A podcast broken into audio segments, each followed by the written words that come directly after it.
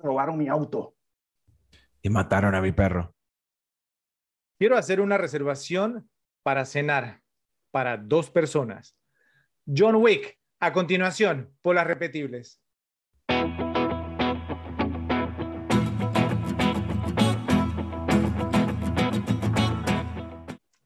Luces, cámara y acción. Bienvenidos nuevamente a Las Repetibles, su podcast favorito en cuanto a conversaciones analíticas sobre películas que les gusta ver una y otra vez se refiere, y todo en su mismo idioma. Me llamo Fred y tengo la particularidad de que puedo acordarme de dónde y con quién vi por primera vez aquellas películas que tuvieron un significado especial en mi vida. No me pasa con todas, claro está, pero cuando sucede, se convierten en una experiencia importante que seguramente buscaré repetir. Y esas son las cintas que entran en mi listado de las repetibles. ¿Cuál es el de ustedes? Ustedes nos podrán decir. Nos acompaña José, un repe empedernido que también ha tenido experiencias importantes con sus películas favoritas. Bienvenido, Joe. Gracias, gracias. Saludos, Fred. Saludos, Rafa. ¿Cómo están todos, repes? Para completar el panel está con nosotros Rafa, otro repe fanático de las cintas que cuentan buenas historias y que lo mantengan interesado. Bienvenido también, Ralphie. Hey Fredo, hey Joe, ¿cómo están? Queridos repes. Como se habrán percatado, somos un canal relativamente nuevo y, como tal, necesitamos de su apoyo para poder crecer y seguirles trayendo más episodios con sus películas favoritas. Por eso les pedimos que nos ayuden dándole like y compartiendo este video en sus redes sociales para que más personas puedan saber sobre nuestro trabajo. Debido a que estamos empezando, también requerimos su apoyo para que el algoritmo de YouTube recomiende nuestro contenido. Por eso les solicitamos que se suscriban y que hagan clic en la campanita para que reciban notificaciones cuando publicamos videos. Los invitamos también a que visiten nuestro canal aquí en YouTube y nuestras cuentas por Instagram, Twitter y Facebook para acceder a nuestras previas publicaciones. Por si no lo sabían, nuestros videos de episodios completos cuentan con etiquetas marcando los tiempos de los puntos que desarrollamos durante el episodio para que puedan pasar a sus temas de mayor interés. Estén pendientes también de los videos cortos que publicamos diariamente para los que prefieren recibir su contenido de forma corta y gradual. Si ya se acomodaron, entonces podemos dar inicio. Es fácil suponer que las películas de acción son artísticamente insignificantes. Mucha gente realmente cree que son todas iguales y tienen poco o ningún propósito en términos de arte fílmico. Sin embargo, esta creencia es dura e inexacta. Puede haber infinitos significados detrás de cualquier película, y las películas de acción no son una excepción. En este episodio trataremos de solidificar este argumento al hablar sobre uno de los films de acción más originales de todos los tiempos. La película de acción a la que me refiero es una pequeña cinta titulada John Wick, Otro día para matar, como le pusieron en español, dirigida por Chad Stahelski y protagonizada por Keanu Reeves en el papel titular de John Wick, Michael Nyquist como el jefe mafioso Vigo Tarasov, Alfie Allen como su hijo Joseph Tarasov, Ian McShane como Winston, el dueño del Continental, y Willem Dafoe en el rol de Marcus, el fiel y oportuno amigo de John Wick. Estrenada el 24 de octubre del 2014 con un presupuesto de 20 millones de dólares y muy pocas expectativas, se convirtió en un sorprendente éxito de taquilla al recaudar más de 86 millones de dólares, gracias en gran parte a los buenos comentarios que recibió en los blogs y foros online, así como también las entusiastas reseñas que salieron por YouTube alabando su estilo diferente de acción. Actualmente cuenta con un rating de 7.4 sobre 10 después de haber recibido más de 600 mil votos en la página imdb.com, mientras que en Rotten Tomatoes tiene un 86% por parte de los críticos y 81% por parte del público general. Rafa, cuéntanos sobre tu primera experiencia viendo John Wick cuántas veces te la has visto y por qué se ha ganado el título de repetible. Bueno, eh, John Wick, la primera vez que la vi, la vi en cine eh, con unos amigos. Buena experiencia, la verdad, es una película cool, con, digamos, el, el tema de acción te mantiene ahí enganchado. La he visto dos o tres veces. Eh, la disfruto, realmente no es la más repetible para mí tiene sus temas bien, bien interesantes, pero bueno, creo que es un tema de, de la acción y toda la coreografía de las peleas que te mantiene ahí. Más que está reciente, ¿no? O sea, no toda oportunidad de repetirla tantas veces como, como te gustaría, me imagino. Mm. bueno, está bien. No, no, es la más repetible de todas para mí, honestamente. Ya veremos entonces, pues, si compartes o sigues teniendo esa opinión después que hagamos hecho el análisis. José, como fanático de los buenos films de acción, compártenos tus impresiones sobre esta cinta y qué la hace merecerse un episodio aquí en Las Repetibles. Y bueno, a mí me pasó algo eh, más o menos como lo comentaste al inicio del podcast, de que, de que digamos que la gran mayoría de las películas de acción de un tiempo hacia acá, digamos, han tenido como un nivel medio bajo, o, o algunas, pues digamos, de las franquicias más famosas, eh, no son de mi total agrado. Entonces me pasó con John Wick, que ni la fui a ver al cine ni nada. este, y en un buen día, pues después de muchas recomendaciones, ver que tenía, digamos, un buen rating en Internet Movie Database, le, le di un, un, chance y la vi, me parece que en Netflix, si mal no recuerdo. Y la verdad que fue una grata sorpresa. O sea, eh, eh, digamos, no es un... O sea, no es un clásico de todos los tiempos, por decirlo pero, pero es una muy buena película que te mantiene, digamos, como decirte, o sea, que no te puedes dormir con esta película. O sea, tienes acción, acción, acción prácticamente desde, el principio, toma un poco tiempo para explicar lo que es el personaje, pero de, todo lo que viene después es, eh, eh, digamos, un killing spree, como se dice. O sea, es, es una película, o sea, si quieres una película de acción a full bala, o sea, esta es una película de probablemente de las más recomendables que, que se puedan ver. Eh, también como Rafa, o sea, no le he visto mucho, no diría que porque no sea repetible, porque, o sea, como digo, o sea, probablemente de, los tres fue el último que la vi, pero yo sí la he visto alrededor de como cuatro veces. Eh, y no me molesta volverla a ver. O sea, no, no, yo si no la hallo no repetible, o sea, pero bueno, pues yo, digamos que yo tengo otras prioridades de película, entonces por eso es que no la he visto más, pero, pero sí la considero una película interesante. Ok. Eh, bueno, eh, yo sí me la he visto como unas seis veces y recuerdo eh, pues que, pues por lo menos en el caso mío, bueno, esta fue una de las cintas a las que yo llegué como un poco tarde. Mi, mis amigos me decían, Fred, tienes que ver la nueva película de Keanu Reeves, está buenísima. Y entonces eh, yo entré a, imdb.com, ¿cierto? Que me gusta hacer eso, pero sin, o sea, sin tratar, digamos, como de que me, me la dañe, ¿no? No spoilers, como dicen. Y leí la, la, descripción de la película que decía, literalmente decía esto, bueno, y lo dice todavía si entra. Un ex sicario sale de su retiro para rastrear a los gángsters que mataron a su perro y le robaron el auto. Entonces yo me quedé como que, sí, este, no mencionaba más nada y yo me decía para mis adentros, bueno, no hay mucha sustancia ahí, ¿no? Entonces, esperaré a que llegue a los servicios de streaming. Entonces, afortunadamente, no tuve mucho tiempo, eh, para esperar, o sea, porque llegó rápidamente. Eh, y fue una de las sorpresas más gratas que me llevé ese año, en el 2014, el cual hemos mencionado aquí en episodios anteriores, ya que hemos hecho múltiples cintas de ese año aquí en las repetidas. Creo que ha sido el año, digamos, el del que más películas hemos hecho. Y fue un sorprendente año, ¿no? Prolífico para buenas películas con tramas originales, diferentes y entretenidas. Te recuerdo después que, que, la vi que un amigo me dijo, bueno, ¿qué te pareció? Y yo le dije en inglés, a ver, digamos, pues si, si alguno de ustedes ayuda, vamos a, a traducir. Le dije que fue lo mismo que dije después que vi otra película que salió antes que esta y que estará, digamos, en uno de nuestros rankings, pero no voy a decir cuál, cuál es. Dije, I hadn't seen so much ass kicking in so little time. a ver, no, no, había visto, no había visto repartir tantos palos en tan poco tiempo. Sí, no había visto tanta pateadera trasero en tan poco tiempo una película. Pero, bueno, eh, obviamente después tuve la oportunidad de repetirla, así con la que era mi novia en ese entonces.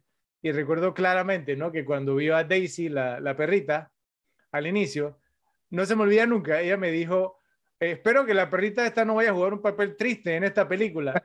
Y, un par de minutos después Daisy estaba muerta y ella me quería ya matar con la mirada, ¿no? Entonces, Sí, son momentos, digamos, como inolvidables y que lo he podido repetir afortunadamente las seis veces que me la he repetido, eh, digamos, pues he podido, digamos, como repetir ese, ese tipo de cosas. Bueno, entonces la primera pregunta que les tengo así es, para ustedes, ¿no? ¿Qué hizo que John Wick fuera una película única que se abriera como su propio camino en el poblado género de cintas de acción?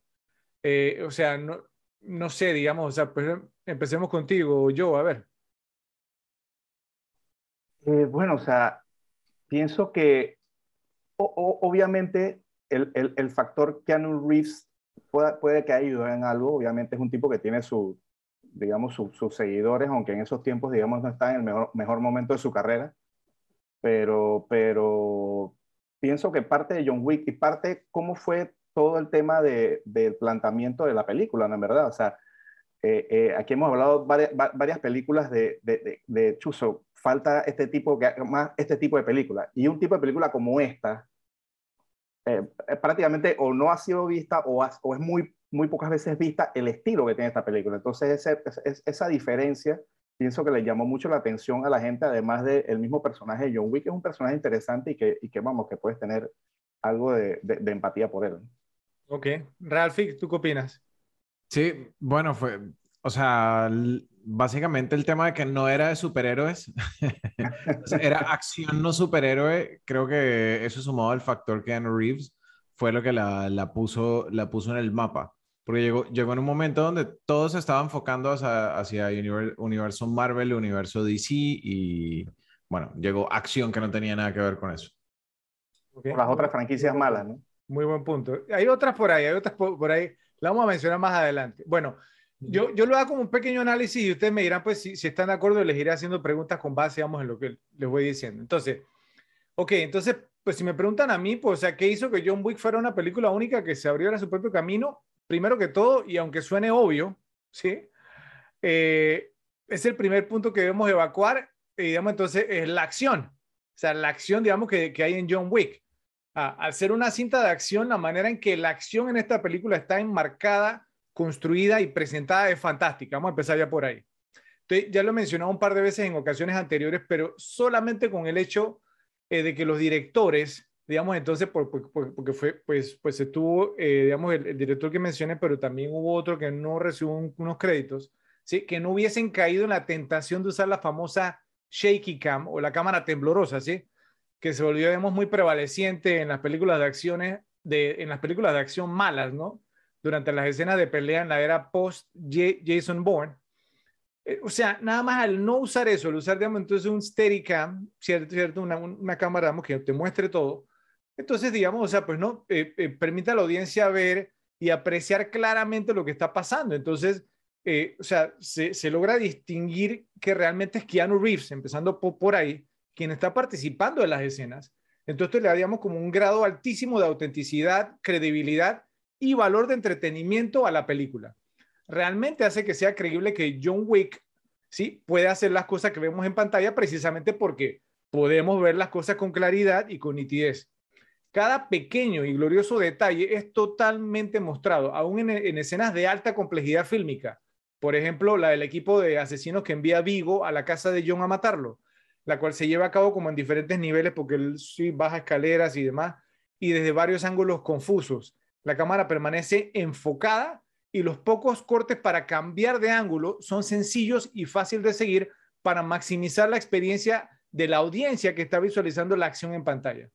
Entonces, filmar escenas en las que tu actor principal dispara balas que lucen reales a los cuerpos de, los malos y hasta les entierra cuchillos que provocan que, que la sangre salte justo frente a la cámara, realmente debió haber sido algo muy difícil de filmar. Entonces, Joe, no sé, pues cuéntame, ¿qué te parecieron, digamos, estas escenas, en específico, pues esta que mencioné, y cómo crees que lograron hacerlo? Eh, bueno, o sea, como, como se hace todo este tipo de películas, o sea, este, este, este género, yo no sé si ustedes lo, han llegado a ver en, en, digamos, en las redes sociales o qué, eh, eh, toda, todo el entrenamiento que tiene Keanu Reeves para hacer este papel. O sea, eh, yo he visto el que hace con las armas, no he tenido chance uno de pelea, pero para lograr un tipo de película como esta es práctica, creo que lo hablamos el otro día con, con los planos secuencia, ¿no? con los planos largos es práctica, práctica, práctica, práctica y práctica. O sea, esta película, sobre todo porque tiene, o sea, eh, tiene unas coreografías tan elaboradas y, y, digamos que la gran mayoría, por no decir todas, o sea, son, digamos, eh, eh, un giro y de repente hay un disparo en la cabeza, o sea, y, y, tú, ves que todo, tú ves que todo está preciso, no es que, que, que el tipo tiene la pistola hacia un lado y el tipo le vuela la cabeza. O sea, todo, la coordinación, la predicción que tiene esta, esta, película, la verdad que es fascinante. Y es eso, o sea, es, es, es mucha práctica, o sea, horas, horas de entrenamiento y, coreografía para, para, para, poder lograr, digamos, este resultado que se dio en esta película. Es que, es que es genial y si nos ponemos a comparar, y yo sé que ahora fanáticos, digamos, de lo que voy a mencionar, pero es que no hay punto de comparación, digamos, eh, eh, que, que, que, te digan, no, es que eh, Vin Diesel va, va, a pelear contra Dwayne Johnson, sí, contra la, la Roca, y cuando te sientas a ver la pelea, entonces los dos, digamos, entonces, o sea, o sea, estrellándose contra la pared, ¿cierto? Se ve totalmente falso, se ve fake, no distingues nada, ¿cierto? Y de repente acá eh, ves, digamos, entonces Keanu Reeves contra un don nadie, ¿cierto? Un doble, un extra o quien sea, y es una cosa que se siente una intensidad, una pelea a la muerte. O sea, es, es, es intensa, entonces es, son geniales las escenas de pelea aquí y realmente se nota que los que la hicieron, obviamente, digamos, se dedican a esto. Entonces, Rafa, las escenas de acción en esta cinta son como una bocanada de aire fresco luego de que pensamos que lo habíamos visto todo. ¿A qué atribuyes eso y qué fue lo que más te llamó la atención a ti en lo personal? Ok, eh, yo atribuyo el, el tema de, de, cómo, fue, cómo fue hecha la película o, o, por qué las, las escenas de pelea y las coreografías fueron tan, digamos, tan, tan enganchadoras y es precisamente por quien la dirigió. Estamos hablando de una persona que fue un stuntman y le tiene amor a su trabajo, entonces quiere que su trabajo se exalte y las escenas para mí fueron diseñadas para que se, se exalte la labor que hace un stuntman, que en este caso eh, Ken Reeves hizo un trabajo impecable y toda la gente que estaba haciendo las coreografías con él también. Entonces creo que ese es el, eh, digamos, el, el mayor, eh, la mayor razón y fue una de las cosas que más me llamó la atención de la película. O sea, cómo, cómo fue hecha.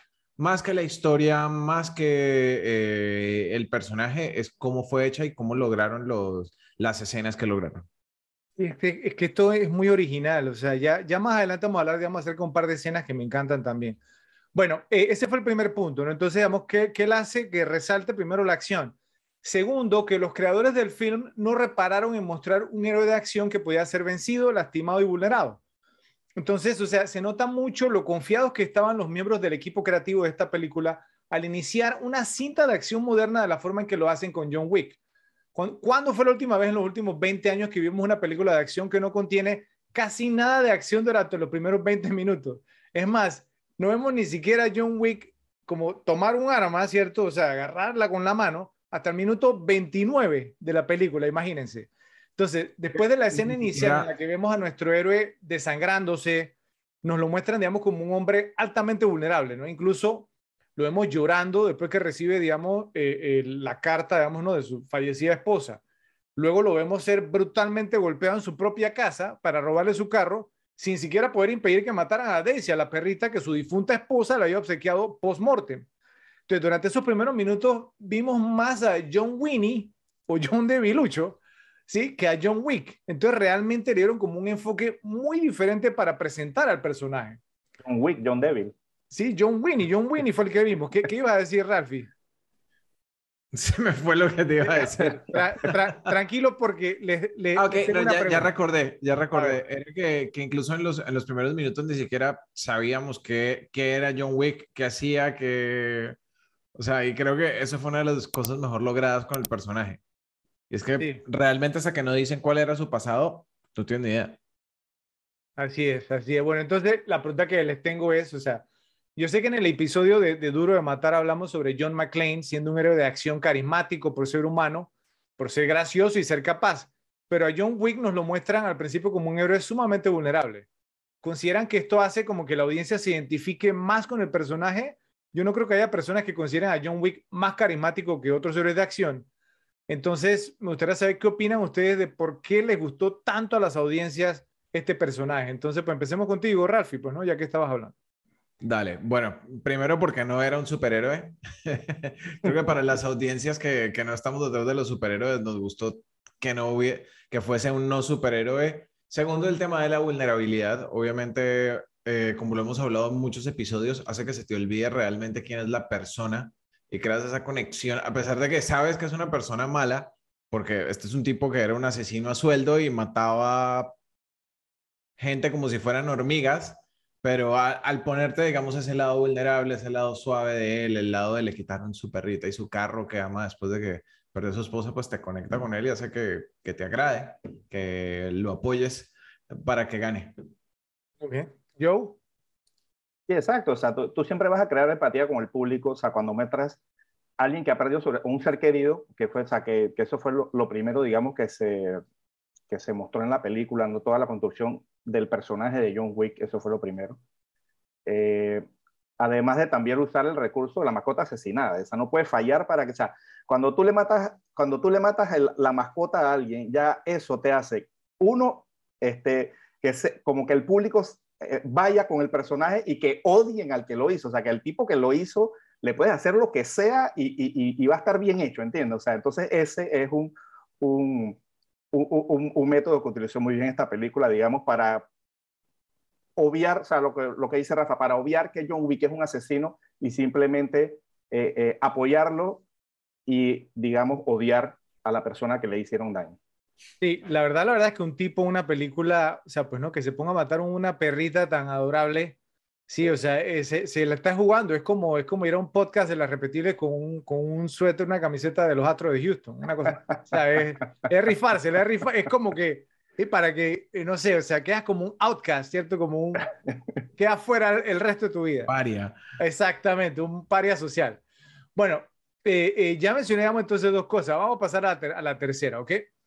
Después de mostrar al héroe como alguien vulnerable, proceden con la creación de su personaje como un mito en la película, al generar toda una expectativa antes de verlo en acción, y esto lo logran por medio de un buen guion. Entonces, justo cuando pensábamos que íbamos a tener que mandar a llamar a John Rambo o a John Matrix para que le echaran una mano a John Wick o a John Winnie, ¿cierto? Contra esta mafia rusa, inician las escenas que fueron diseñadas para crear el mito del asesino perfecto que estaba retirado, pero que era un hombre de temer y que fue un error haberlo despertado de su letargo. Entonces vemos a los amigos de John, ¿cierto? Como Aurelio, y su reacción cuando se entera lo que hizo yo, Joseph y a quién se lo hizo. Y también vemos a sus enemigos, en este caso el comportamiento de Vigo, cuando recibe las noticias de lo que su hijo ha hecho y el infierno que les espera porque sabe perfectamente bien de las capacidades de John Wick. Incluso Vigo entra en el detalle de explicarle a Joseph que le asignó a Wick una tarea imposible cuando éste le informó que quería retirarse de la vida criminal. Esperando obviamente que John fracasara y que muriera, Vigo pareció no contar con que sus capacidades fueran tan altas como para que lograra matar a todos sus competidores en la mafia y se pudiera retirar, dejando a Vigo y su equipo como los dueños del bajo mundo de Nueva York. Estas escenas fueron obviamente diseñadas para mostrarnos que el iluso de Joseph no, no, no tenía ni idea de la situación en la que se había metido, pero Vigo y Aurelio sí lo sabían. Y es por eso que funciona de manera tan efectiva la creación del mito de John Wick como el cuco, o mejor dicho, como el que mandan a llamar cuando quieren matar al cuco. Entonces, todos en el bajo mundo criminal de Nueva York parecen conocer a John Wick y basta solo con su presencia para ponerlos a temblar a todos, ¿sí? Como es el caso del portero del Círculo Rojo, quien prefirió aceptar la oferta de John de, tomarse la noche libre antes que enfrentarlo, aun cuando obviamente lucía mucho más grande y fuerte que John Wick. Era Diesel. Entonces, podrían mencionar, eh, Joe, Ralphie, otras cintas de acción donde crean tan efectivamente la mitología de un personaje a tal punto que lo vemos como alguien indestructible antes de siquiera verlo lanzar un golpe? A ver, iniciemos, Ralphie, contigo. Bueno, una, o sea, con esa pregunta, la primera película que se me viene a la cabeza es El Transportador. Porque de hecho, si, si tú ves cómo se presenta el personaje, es bastante similar a John Wick. Es un personaje que era un antiguo mercenario y estaba retirado viviendo en la, en la Riviera Francesa, si mal no recuerdo. Y hasta la policía sabía quién era, pero nadie, nadie se metía con Frank Martin. Y tú tienes esa sensación de que el tipo eh, básicamente puede destruir al que sea antes de que siquiera pase la primera escena de acción. Y, y, digamos, todo se genera a través de una buena obra en la que él cae por accidente. Buen pick. Mira que no lo había tomado en cuenta. Me, me gustó el pick. ¿Y tú, Joe? Eh, honestamente, de, de, acción no me vino muchas cosas a la mente porque, digamos, no es el género más que yo más veo, pero lo más cercano a eso eh, eh, que hicieron con John Wick me viene a la mente Kaiser Sose. Y con esto cumplimos la cuota de la mención, con esto cumplimos la cuota la de mención, mención de, de, La mención de los sospechosos comunes por parte de yo. Y cuando la tenía que mencionar, no la menciono. exacto, exacto. Con eso cumplo mi cuota de la semana con esta película.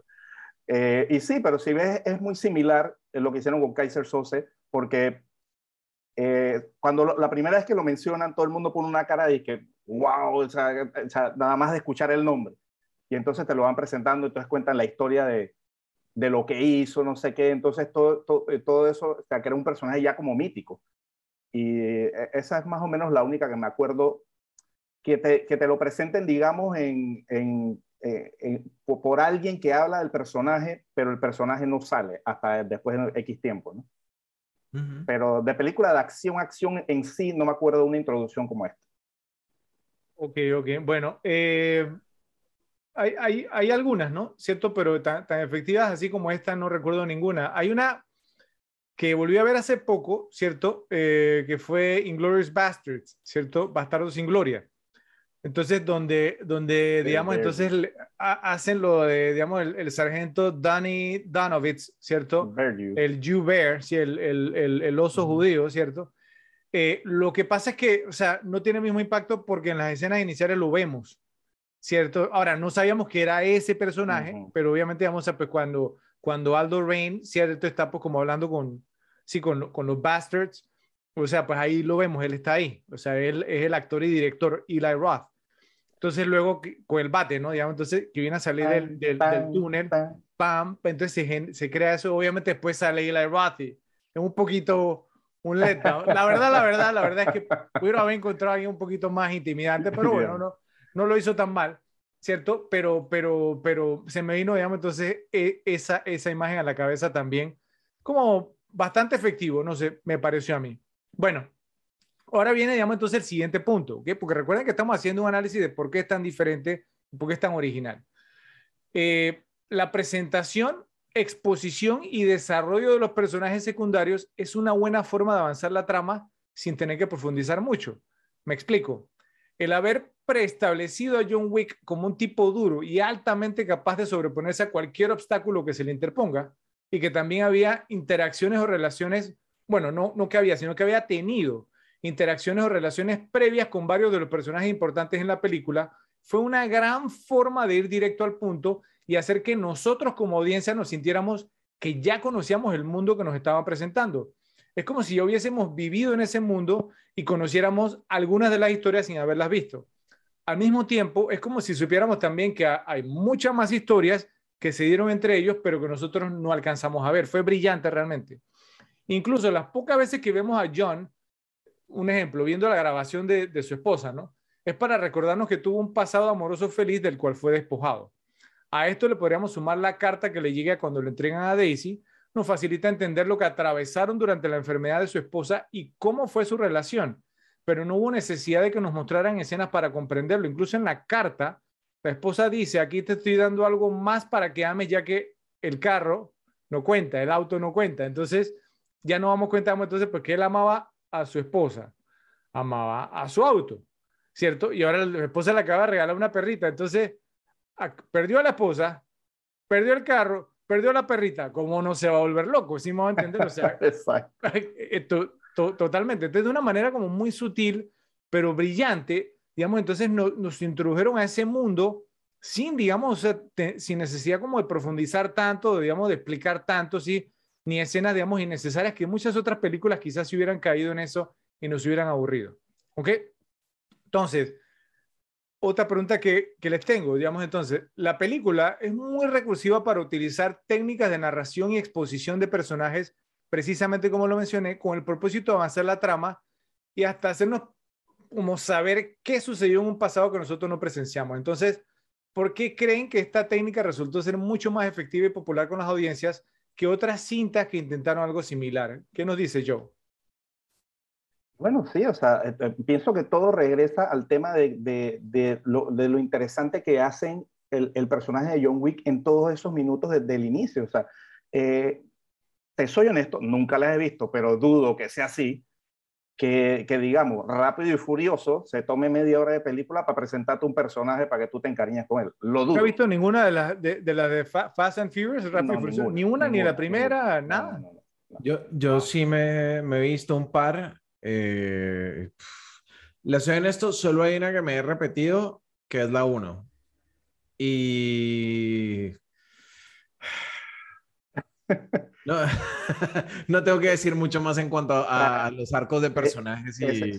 claro, y ese es el tema. O sea, esta, esta película, digamos, te tomaste la molestia de, de, de, presentar al personaje principal, presentar qué era lo que lo movía, y, y, y, entonces todas las demás películas carecen de eso. Entonces, simplemente son personajes que, que, a lo mejor los de esas franquicias les caen bien a la gente por algún otro motivo, qué sé yo, porque manejan bien o porque, qué sé yo, o tiran buenos pregones, no sé. Eh, eh, pero, pero este trabajo que se hizo con Joe Wick, con su personaje, me parece que fue el gran éxito de esta película y lo que la hace diferente a otras películas. ahora, ahora que, me, que mencionaste Rápido y Furioso, y no se enojen con nosotros, ¿cierto? Porque tampoco soy muy fanático de esa película. Yo vi la primera y bueno, y por ahí obligado, digamos, vi un par más. Esta última, nada más, nada más vi como el trailer y vi, como un par de videos como analizando. Estaba en el espacio. Yo. Estaba en el espacio, o sea, entonces yo, yo creo que ese es el problema, o sea, como que se les olvida la esencia de los personajes, ¿cierto? O sea, y, y es, es más o menos lo que pasó con Duro de Matar. O sea, que en la primera cinta, y lo hablamos cuando hicimos ese episodio, era, o sea, nos podíamos identificar con John McClane y luego en las últimas era, era un superhéroe, era indestructible, ¿cierto? Era como si el personaje de Unbreakable, ¿cierto? Si hubiera pasado, no sé, a, duro de matar, o sea, ¿no? En la cuarta o la quinta, ni me acuerdo de cuántas hicieron, pero, pero eh, yo creo que ese es parte del problema y, y sé que le, le, va a sonar un poco tonto, pero, pero, pero digamos, cuando yo, yo era niño había una serie, yo veía un, un sitcom, si, o sea, una sitcom que se, se llamaba Who's the Boss, como quién manda a quién entonces, eh, eh, sí, sí, sí, con Tony Danza, sí. Entonces, entonces por casualidad, sí, me, me llegó, digamos, como por YouTube la notificación, digamos, de, que retro, no sé qué. Entonces, ah, bueno, entonces, y me puse a ver, entonces vi como un episodio y que viendo como tres o cuatro porque realmente lo había cuando era niño. Entonces, eh, me dio risa por, porque fueron como episodios, o sea, no salteados. Entonces, que un episodio lo, mostraban a él, digamos, que se fueron a, Los Ángeles, a California, entonces el tipo estaba nadando en el océano y surfeando y todo. Y después el otro episodio que vi, que era como cuatro años después, el tipo que le tenía pánico al agua y entonces que no quería entrar ni siquiera a una piscina. Entonces, ahí donde tú dices como que, oye, pero esta gente sí me va a entender, o sea, crean al personaje, entonces, o sea, no hay una continuidad porque se vio totalmente ridículo, ¿no? O sea, pues como que un episodio lo, lo, ponen nadando en el océano y surfeando y después, cuatro años después, se les olvida eso y, y centran todo un episodio que el tipo le tiene pánico al agua. Entonces, más o menos ese tipo de cosas me recuerdan estas películas de, de acción como, como cuando no le prestan atención realmente a los detalles. Bueno, ¿tú qué opinas, Ralphie, de la pregunta? Eh, ¿Me puedes repetir la pregunta, Fred? sí, o sea, digamos que, que, que la pregunta mía, digamos, es, ¿por qué crees, digamos, que, que, la técnica, digamos, entonces, pues no, de utilizar, digamos, los personajes secundarios que rodean al personaje principal para avanzar la historia fue tan efectiva ahora, digamos, entonces, más que en otras películas? O sea, porque, porque lo que te digo es, por, porque es que si nos ponemos a contar, como el diálogo de John, John Wick aquí, olvídate que aquí no hay mucho diálogo por parte de John Wick. Entonces, los que crean el aura de John Wick son los personajes que lo rodean, ¿sí? En, digamos, es, es, es un tema impresionante y yo he visto otras películas que han tratado de hacer esto, pero no pudieron hacerlo tan efectivamente. Entonces, ¿por qué crees que ahora sí funcionó también? Bueno, eso me, me lleva a mi punto anterior de, de, quién la dirigió y cuál es, en mi opinión, digamos, como, como lo que ellos llevaban eh, como, como meta inicial. Y honestamente, John Wick es una película de cero pretensiones, o sea, no quiere ser extremadamente artística, no quiere ser extremadamente profunda, es una película de acción que está enfocada en tenerte ahí pegado y que se vea espectacular. Si tú te pones a, crear toda la historia de John Wick usando a John Wick como el narrador de su propia historia, vas a aburrir a tu audiencia eh, mostrando escenas románticas entre él y su esposa y después teniendo que, hacer como esos flashbacks innecesarios a, a qué pasó antes de. Eh, algo así como, como cuando estás jugando un videojuego y, te, y pasas de una escena a otra y tienes en medio la, la mini película, historia que, que eventualmente te aburre. Entonces ellos hicieron una labor muy, muy inteligente en, evitar eso eh, y, y, construir, construir la historia a, a, través de otras personas narrándola. Y creo que eso, eso te engancha y evita momentos muertos de la película. Y sabes que yo creo, digamos, que, que, que, tienes mucha razón en lo que dices y te voy a decir el por qué, ya que si me preguntan a mí, o sea, lo genial de esto también es que, vuelvo y repito, o sea, otra película, digamos, nos hubiera hecho como perder el tiempo, así, como mostrándonos escenas innecesarias, como tú lo mencionaste, Ralphie, ¿cierto? Entonces, digamos, o sea, si, si tú te sientas a ver una película de acción, ¿qué quieres ver? Acción. O sea, tú quieres ver, o sea, pues acción, ¿sí? Balas y muertes. Entonces, Bala o sangre.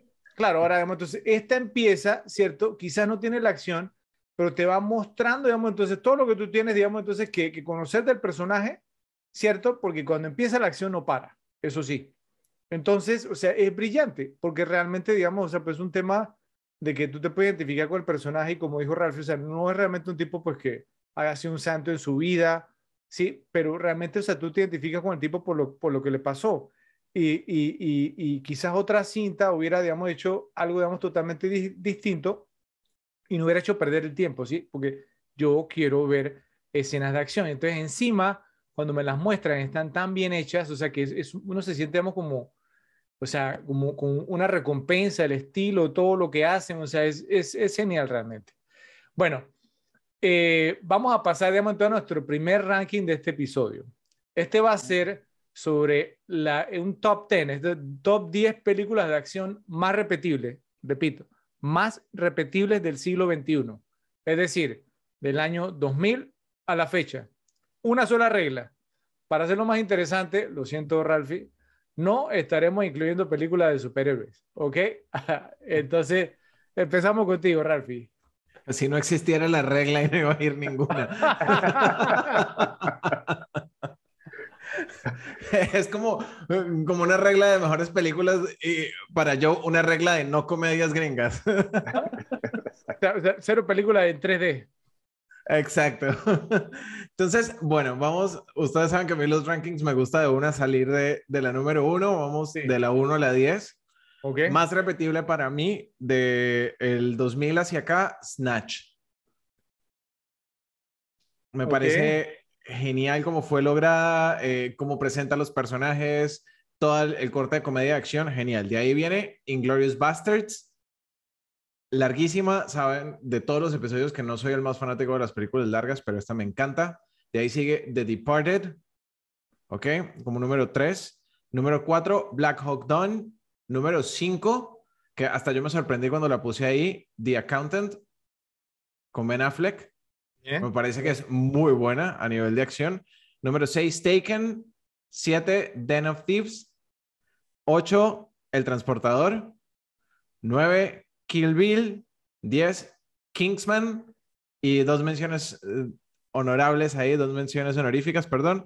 Drive y Dunkirk.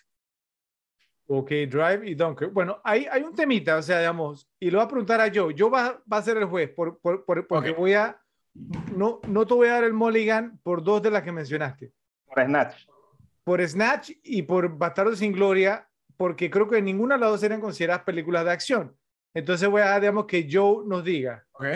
O si quiere, digamos, la buscamos en imdb.com, Dale. digamos, a ver si, si están Dale, mientras, categorizadas mientras así. Joe- mientras yo Bueno, das, da, Joe Bueno, da su yo, ruling, yo, yo yo, yo quedo su veredicto. A ver, Joe, a ver, ¿qué opinas tú? Eh, Snatch no, y y Inglourious Basterds está como Borderline, pero creo que, creo que es más, eh, no sé, no sé, una película, es que una película de guerra obviamente va a tener acción, pero no necesariamente es una película de acción. Ok, ok, Eh, perfecto. Pero bueno, no sé si, si te catalogas así.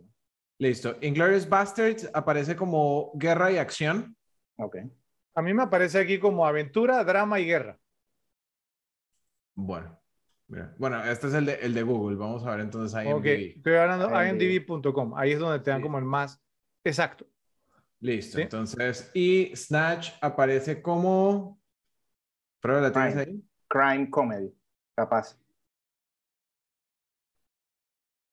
Fred, Bueno, y si, si, si Snatch es más una comedia, no la considera como una película de acción. pero comedia de crime, no de acción. Exacto, sí, exactamente. Ok. Ok, está bien. Entonces, bueno, sale de primera y entonces Inglorious Bastards la dejamos o sale también. Eh, no te la, no, es que no, no te la puedo dar porque, o sea, la, la, es más, la acabo de ver, Eso es lo bueno de tener las menciones honoríficas. la, la, la, Exacto. la, la acabo de repetir y, eh, o sea, y claro, una gran cinta, obviamente, sí, Sí, sí, sí. pero yo no la podría considerar como una película de acción, ¿sí? La verdad que no. Está bien, está bien. Entonces, eso dejaría The Departed como top 1 y Black Hawk, Down, Black Hawk Down como top 2 y The Accountant como top 3. Ok, bien, bien. Ok. Eh, Joe, a ver, escuchemos el tuyo. Ok. Eh, para mí la número 10 es Drive, que la dijiste como tu mención honorífica, Rafa. Excelente película con Ryan Gosling, Kerry Mulligan, Brian Cranston, Oscar Isaac, Ron Perlman. Es una película que tiene, es muy, muy buena y una película, digamos, no tan famosa. Eh, de número 9, esta película llegó a mí gracias al amigo Quentin Tarantino. Una vez en una entrevista le preguntaron cuál era la mejor película desde 2000 hasta acá que había visto. Y esta fue su número uno.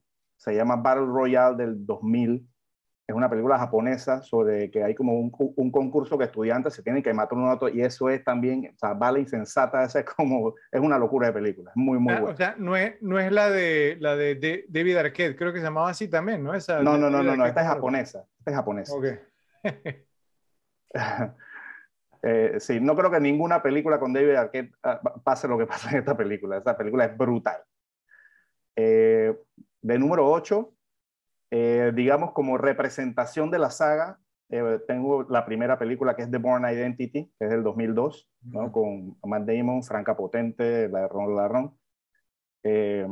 Chris Cooper, Claude Owen, Brian Cox, Julia Starr, esa es la película llena de estrellas, y una película que para mí que redefinió al héroe de acción del, del, del nuevo milenio. O sea, esta película influenció a muchas películas que vinieron después de cómo hacer las películas de acción.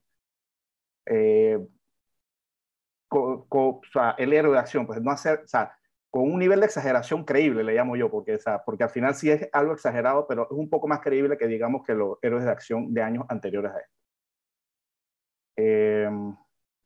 de número 7, tengo Kingsman The Secret Service, una tremenda película del 2014 con Colin Firth, eh, eh, Egerton, Samuel L. Jackson y Michael Caine, que, que la verdad que fue una sorpresa cuando la vi. La verdad que esta película no tenía mucha expectativa y fue divertida, muy bien escrita, eh, digamos, a, la acción a otro nivel. Probablemente, probablemente, si algún día hacemos ese ranking, entre la primera o segunda mejor escena de acción, digamos, del 2000 hacia acá. ¿Cuál, la de la iglesia? La de la iglesia, esa parte es brutal. Sí, tremenda. Eh, de número 5, este, no, perdón, del número 6, tengo a Casino Royale, también en representación de las de Bond de ese año hacia acá. Eh, digamos, eh, con Daniel Craig, o sea, esta película me parece, agarró el éxito de Bond y lo llevó a otro nivel. O sea, eh, y fue la redefinición del personaje de James Bond. O sea, fue un antes y un después de James Bond. Por eso lo considero el mejor de todos los tiempos, simplemente porque cómo cambió su personaje, cómo o sea, es todo es más, es más vulnerable, es más, o sea, es más ese estilo de, de acción nuevo. Eh, de número 5, tengo 300 de 2006 con Gerald Butler, Lina Headey. Eh, o sea, otra de esas películas revolucionarias, ¿no? Y que, y que es acción de principio a fin, ¿no? 300. ¿Puedes, ¿Cómo puedes decir que no, Ralph? ¿Cómo puedes decirle que no a 300? Nada más explícate. Exigimos una explicación. Número, número, número 4. Número 4. Eh, Kill Bill Volumen 1 del 2003. Uma Thurman, David Carradine, Daryl Hannah, Michael Madsen, Lucy Liu, Vivica Fox, toda, esa gente. Eh, volvemos al tema, ya lo, hemos dicho en este episodio, pero eso es acción de principio así, tanta acción, tanta sangre, tanta matajera que todo el mundo pone una parte en blanco y negro. ya con eso es suficiente. Eh, número 3, eh, yo sé que Fred puso otra película de este director en, una, en, una, en un listado anterior, eh, que también me gusta, pero esta me gusta más. Y es A History of Violence, una historia violenta de David Cronenberg. ¿De acción, yo? De, que por supuesto. Ah, ya, ya, buscando, Harris.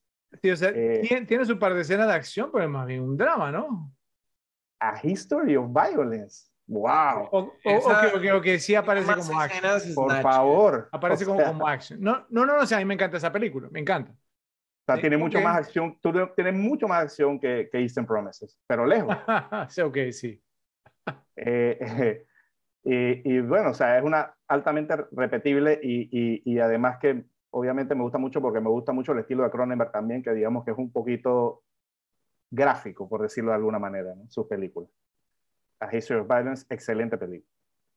Eh, de número dos, yo espero que Fred la tenga, porque yo sé que esta película le gusta. Dread del 2012 con Carl Urban. Este, o sea, es una, de las, es una de las películas de acción que yo más he visto. O sea, esta película la puedo ver y ver y ver y ver y es súper entretenida. O sea, es otra película que desde el minuto uno hasta que se termina es acción, acción y acción. Muy bien llevada, muy bien actuada y muy bien. Muy buen pick, yo. Eh, y número uno, ya creo que lo mencioné en otro listado, si mal no recuerdo. Obviamente tiene que estar el número uno, porque esa película es del 2003 y se llama All Boy, eh, una película coreana eh, que, o sea, como dije, pues la tuve altamente rankeada en una lista de películas, me parece que en la lista de películas de acción, no lo que era obvio, ¿no? Que le iba a tener en la de este milenio. Y, pienso que cuando hagamos un ranking, digo, de las mejores películas de venganza de la historia, esta también va a estar encabezando la lista. All Boy es, es, pero extraordinario. Ah, o sea, o sea, número uno, Old Boy, ¿ok? O sea, como repetible, o sea, no como... Sí, sí, yo la he visto okay. bueno, cualquier cantidad de veces. Voy yo entonces, aquí vamos. Ah. Yo sí tengo, digamos, entonces algunas menciones honoríficas. Y en episodios anteriores ustedes me han mirado feo y cuando no, cuando las hago o las doy, me miran feo. Después cuando no las doy, también me miran entonces me las doy y punto. ¿Ok? Entonces, aquí vamos. Menciones honoríficas. Training Day, día de entrenamiento del 2001, ¿sí? de Antoine Fuqua con Denzel Washington y con Ethan Hawke. Eh, Kingsman, The Secret Service del 2014, ustedes ambos la mencionaron. Una para ti, Ralph, que a ti te gusta este género, pero un género que es como action horror, Dawn of the Dead, El Amanecer de los Muertos del 2004, ¿cierto? De Zack Snyder con Sarah Pauli y Vin Rames. Otra también, digamos, de tu género, Ralph, que yo pensé que tú ibas a irte con este género, Train to Busan, el tren a Busan. Oh, es muy bueno. esas las consideré, pero las saqué por el hecho de que, de que sigan más hacia el tema de zombies y horror. Pero son de acción, son películas de acción. y para mí Train to Busan más de acción que... Sí, sí, sí, son de acción. Eh, eh, Dread, la tengo en menciones honoríficas también yo, el del 2012, es un peliculón, ¿cierto? Y es un tema, o sea, es, claustrofóbica, es tremenda cinta. Eh, y, y, una, vamos, o sea, que lo pensé, ¿cierto? Estuve, estuve como entre Drive y esta. Drive me, me parece mejor película, pero esta, o sea, no sé, por haber razón, creo que es por el pacing de Drive un poquito, eh, pero Drive es mucho mejor película, pero para mencionar sonorífica como ah, repetible de, de, acción, me fui con Lucy, el 2014, Scarlett Johansson y Morgan Freeman. ¿Ok? ¿Qué a decir Baby Driver? No, no, no, ese, ese está mi top 10. ¿Ok? bueno, no, número 10. Eh, Nobody. Esta es una sorpresita porque es una cinta relativamente nueva del 2021. Nobody se llama con Bob Odenkirk. Eh, digamos, entonces, pues, ah, o sea, ¿no? Que, no la he visto, no la he visto, pero la quiero ver. Es tremenda, tremenda, tremenda cinta de acción, tremenda cinta de acción. ¿Ok? Número 9. Jack Reacher del 2012. Eh, de Christopher McQuarrie con, con Tom Cruise y Rosamund Pike. O sea, vamos también tiene, digamos, entonces unas escenas muy, muy buenas y Tom Cruise tiene que estar en este listado por lo menos dos veces y ya lo, ven, ya lo verán que aparece nuevamente. La número 8, Casino Royale del 2006. Obviamente James Bond, Daniel Craig, una gran película de acción con unas secuencias también muy, muy buenas. Número 7, estoy poniendo entonces a John Wick, ¿cierto? Creo que fue el único que puso a John Wick. Yo, lo quise dejar afuera a propósito, ojo. ¿eh? Yo lo ¿Tú, lo dejaste afuera a propósito? Bueno, ok, entonces yo lo voy a dejar afuera a propósito, pero estará en mi listado. Lo voy a reemplazar con The Grey, Un día para sobrevivir, del 2011, eh, con Liam Neeson y Frank Grillo. No sé si, si la han visto. Muy buena cinta también. Ok, número 6. Mission Impossible Fallout. Misión Imposible Repercusión del 2018. O sea, una, estas películas de, de Misión Imposible han ido mejorando. Es que eso es rarísimo. Es como los anti Rápido y Furioso. ¿Cierto? O sea, conforme van avanzando, son mejores. Entonces, esta fue la última hasta este punto, ¿cierto? Entonces, con Tom Cruise y Henry Cavill. Tremenda. Número 5, bueno, Joe, eh, Baby Driver, ¿cierto? Baby, el aprendiz del, del crimen del 2017 Edgar Wright. de Edgar Wright con Ansel Elgort, Kevin Spacey, John Hamm y Jamie Foxx. Número cuatro. Esta era la que yo me refería hace un momento cuando dije que no había visto tanta pateadera de trasero en tan poco tiempo eh, y que tuvo, digamos, entonces, pues eh, fue como la previa a John Wick. Creo que esta, esta fue como la, el- la cinta que fue la madre de John Wick, que fue Taken. Sí, Ujú. Búsqueda implaca- implacable del 2008 con Liam Neeson, que yo pensé que usted le iba a mencionar, ninguno de los la mencionó. Yo la Yo no mencioné. Ah, la he repetido tantas veces. Ah, sí, tú la mencionaste, Ralph. Perdón, pero eh, eh, sí, sí, ¿qué, sí. qué número tienes tú, Taken? La, la tengo número 4. ¿Tú cuál la tenías? Ah, bueno, en mi original era 2, 4, era la 6. La 6, ok.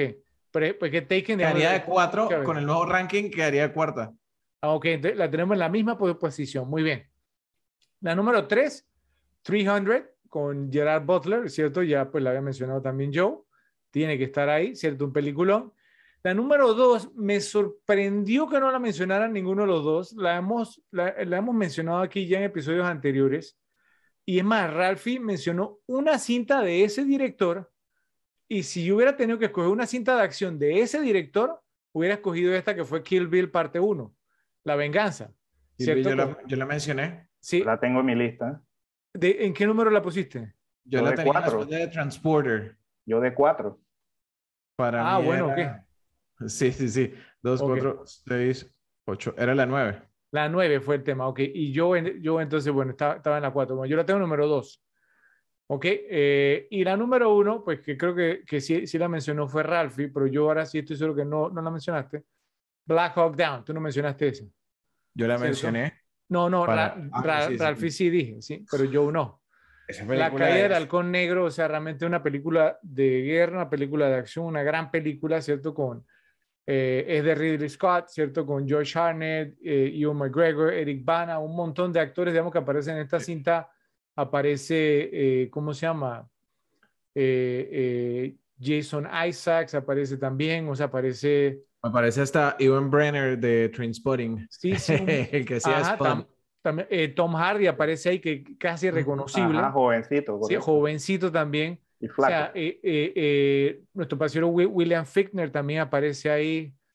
Eh, o sea, aparecen, digamos, mucho, muchísimos actores. O sea, un, un elenco, Sam Shepard también aparece, un elenco, digamos, de muchísimos actores.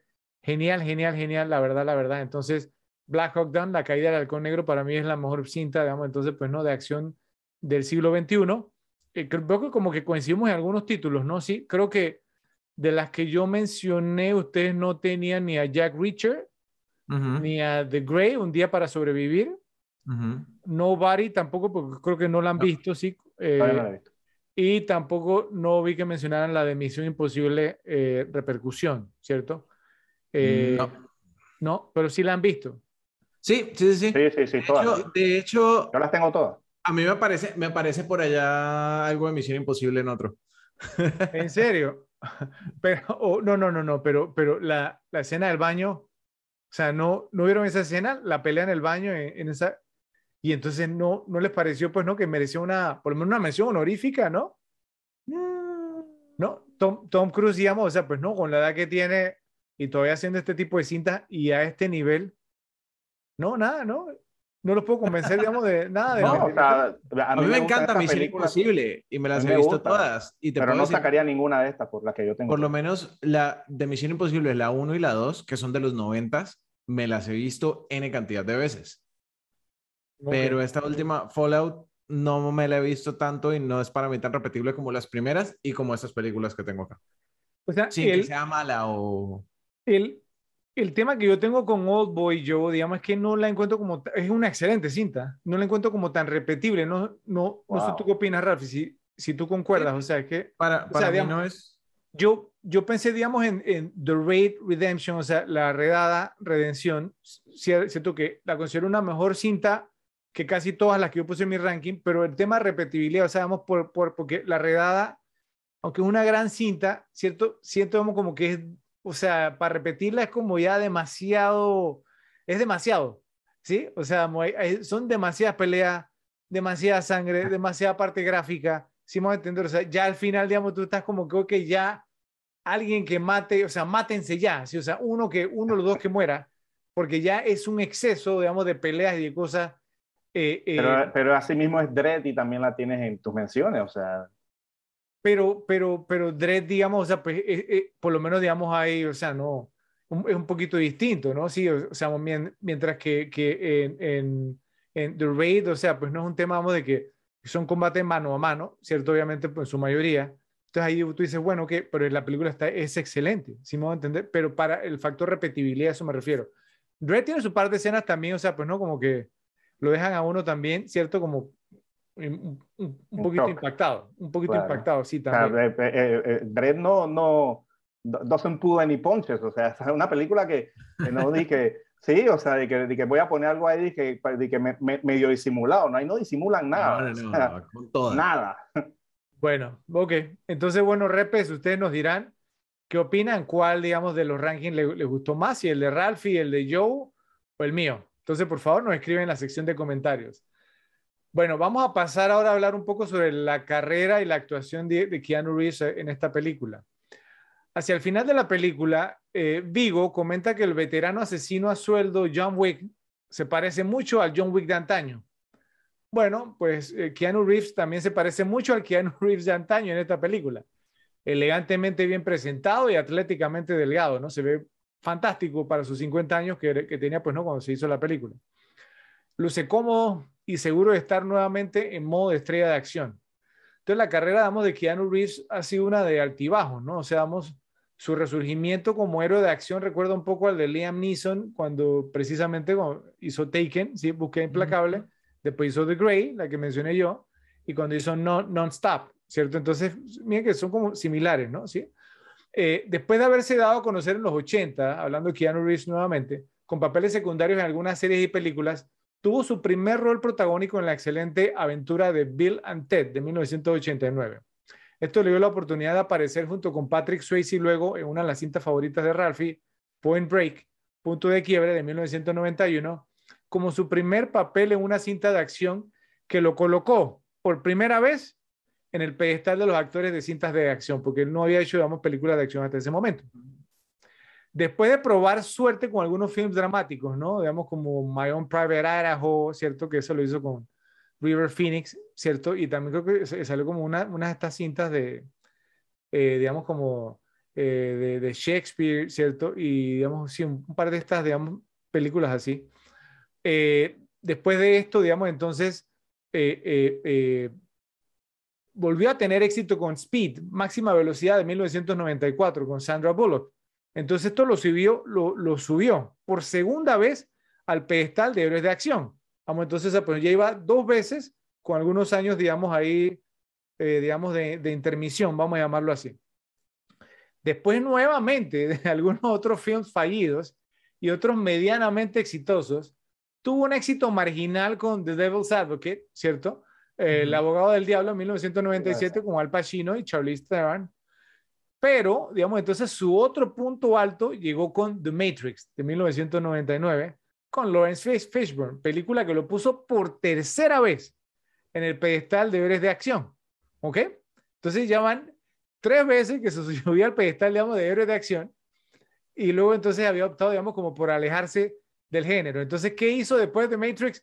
Lo mismo. ¿Ok? Entonces, y, cuando se aleja, entonces regresan los puntos bajos nuevamente. Y aquí sí tuvo, digamos, entonces una serie de películas, digamos, porque altamente dudosa, ¿cierto? Y que se lo juro, o sea, es un tema, digamos, o sea, pues no. Eh, eh, eh, o sea, después, digamos, de las malas críticas y, y, del mal desempeño que tuvieron las taquillas, las dos secuelas de The Matrix en el 2003, o sea, su carrera, digamos, o sea, viendo su filmografía, estaba muerta en el agua y parecía que se encaminaba como en la misma dirección que la de Nicolas Cage o la de John Travolta con cinta de bajo presupuesto. Sí, entonces, pero películas malísimas, malísimas. O sea, uno decía, bueno, ¿qué le pasó a, no, vamos, a Keanu Reeves? Entonces llega John Wick en el 2014 y lo volvió a subir por cuarta vez en el pedestal. Entonces, eh, aunque toda su carrera ha parecido querer evitarlo, el Keanu Reeves que todos queremos ver es célebre de acción. Entonces, pues la faceta de su carrera como que más tracción ha ganado y que más ha sido aceptada por las audiencias. Entonces, José, Rafa, pueden pensar como en algún otro actor que haya tenido cuatro etapas diferentes y claramente separadas por varios años, como héroe de acción en su carrera, el cual ha sido el caso de Keanu Reeves, con Point Break, Speed, máxima velocidad, ¿cierto? Punto de quiebre, máxima velocidad, The Matrix y John Wick. Entonces, como si él hubiera tratado de evitar ser héroe en películas de acción, pero parece que es como su destino como actor. Entonces, no sé, ¿qué opinas? ¿Se le, ocurrió, ¿Se le ocurre a alguien más, digamos, que, que podemos poner como una categoría similar? A ver, yo. Eh, similar, similar, similar. Eh, es un, poquito complicado. Pienso que hay actores que han tenido eh, algo parecido y uno que me vino a la mente fue Harrison Ford. Co comenzó, digamos, con Star Wars, siendo muy reconocido. De ahí, después de esa, hizo que Apocalypse Now. O sea, quiso, digamos, que no, no quedarse como en, en, en, solo en ese tipo de películas y después regresa cuatro años después con Raiders, ¿no? Con Cazadores del Arca Perdida. Sí.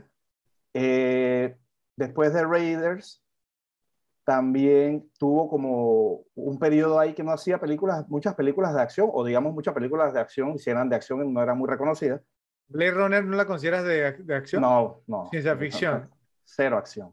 Ok. Eh, ¿La segunda de Indy?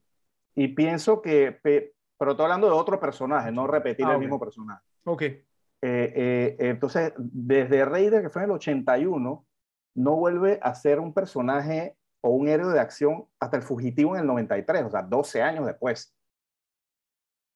Eh, y de ahí, unos años después también, cuatro años más o menos después, fue con Air Force One. O sea, digamos que tuvo también más o menos sus etapas, ¿no? Eh, digamos, no, a lo mejor no tan, tan prolongada alguna como la que de, de Keanu Reeves, pero sí tuvo, digamos, su, su hueco entre cada una, ¿no?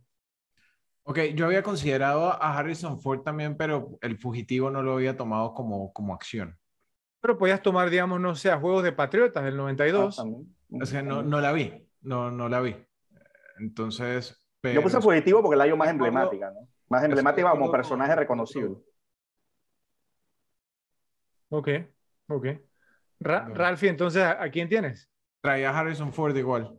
¿Lo trae a Harrison Ford también?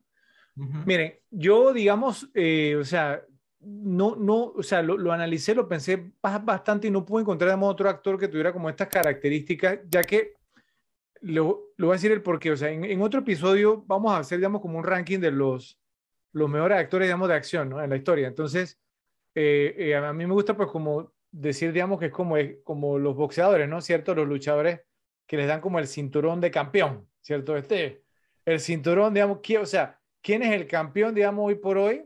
¿Quién tiene, digamos, entonces el cinturón de ser el campeón de las películas de acción? Hoy por hoy, ¿quién dieran ustedes que lo tiene?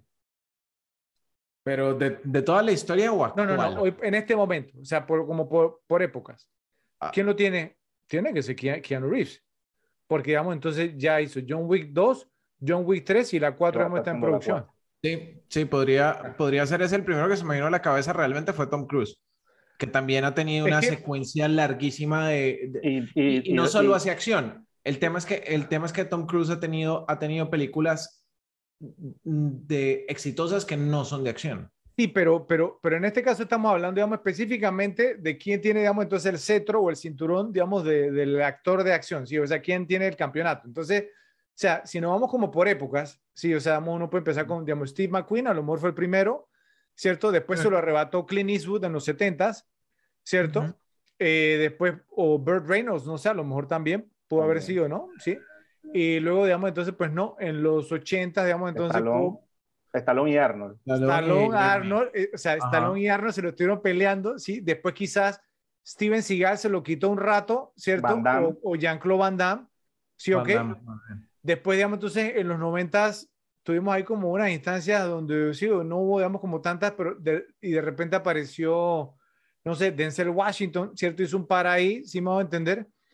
Eh, y después entonces apareció eh, eh, eh, Liam Neeson, ¿cierto? Con Taken. Y Liam Neeson tuvo el, el cetro, tuvo el título, digamos, como por cuatro o cinco años, más o menos, ¿sí? sí.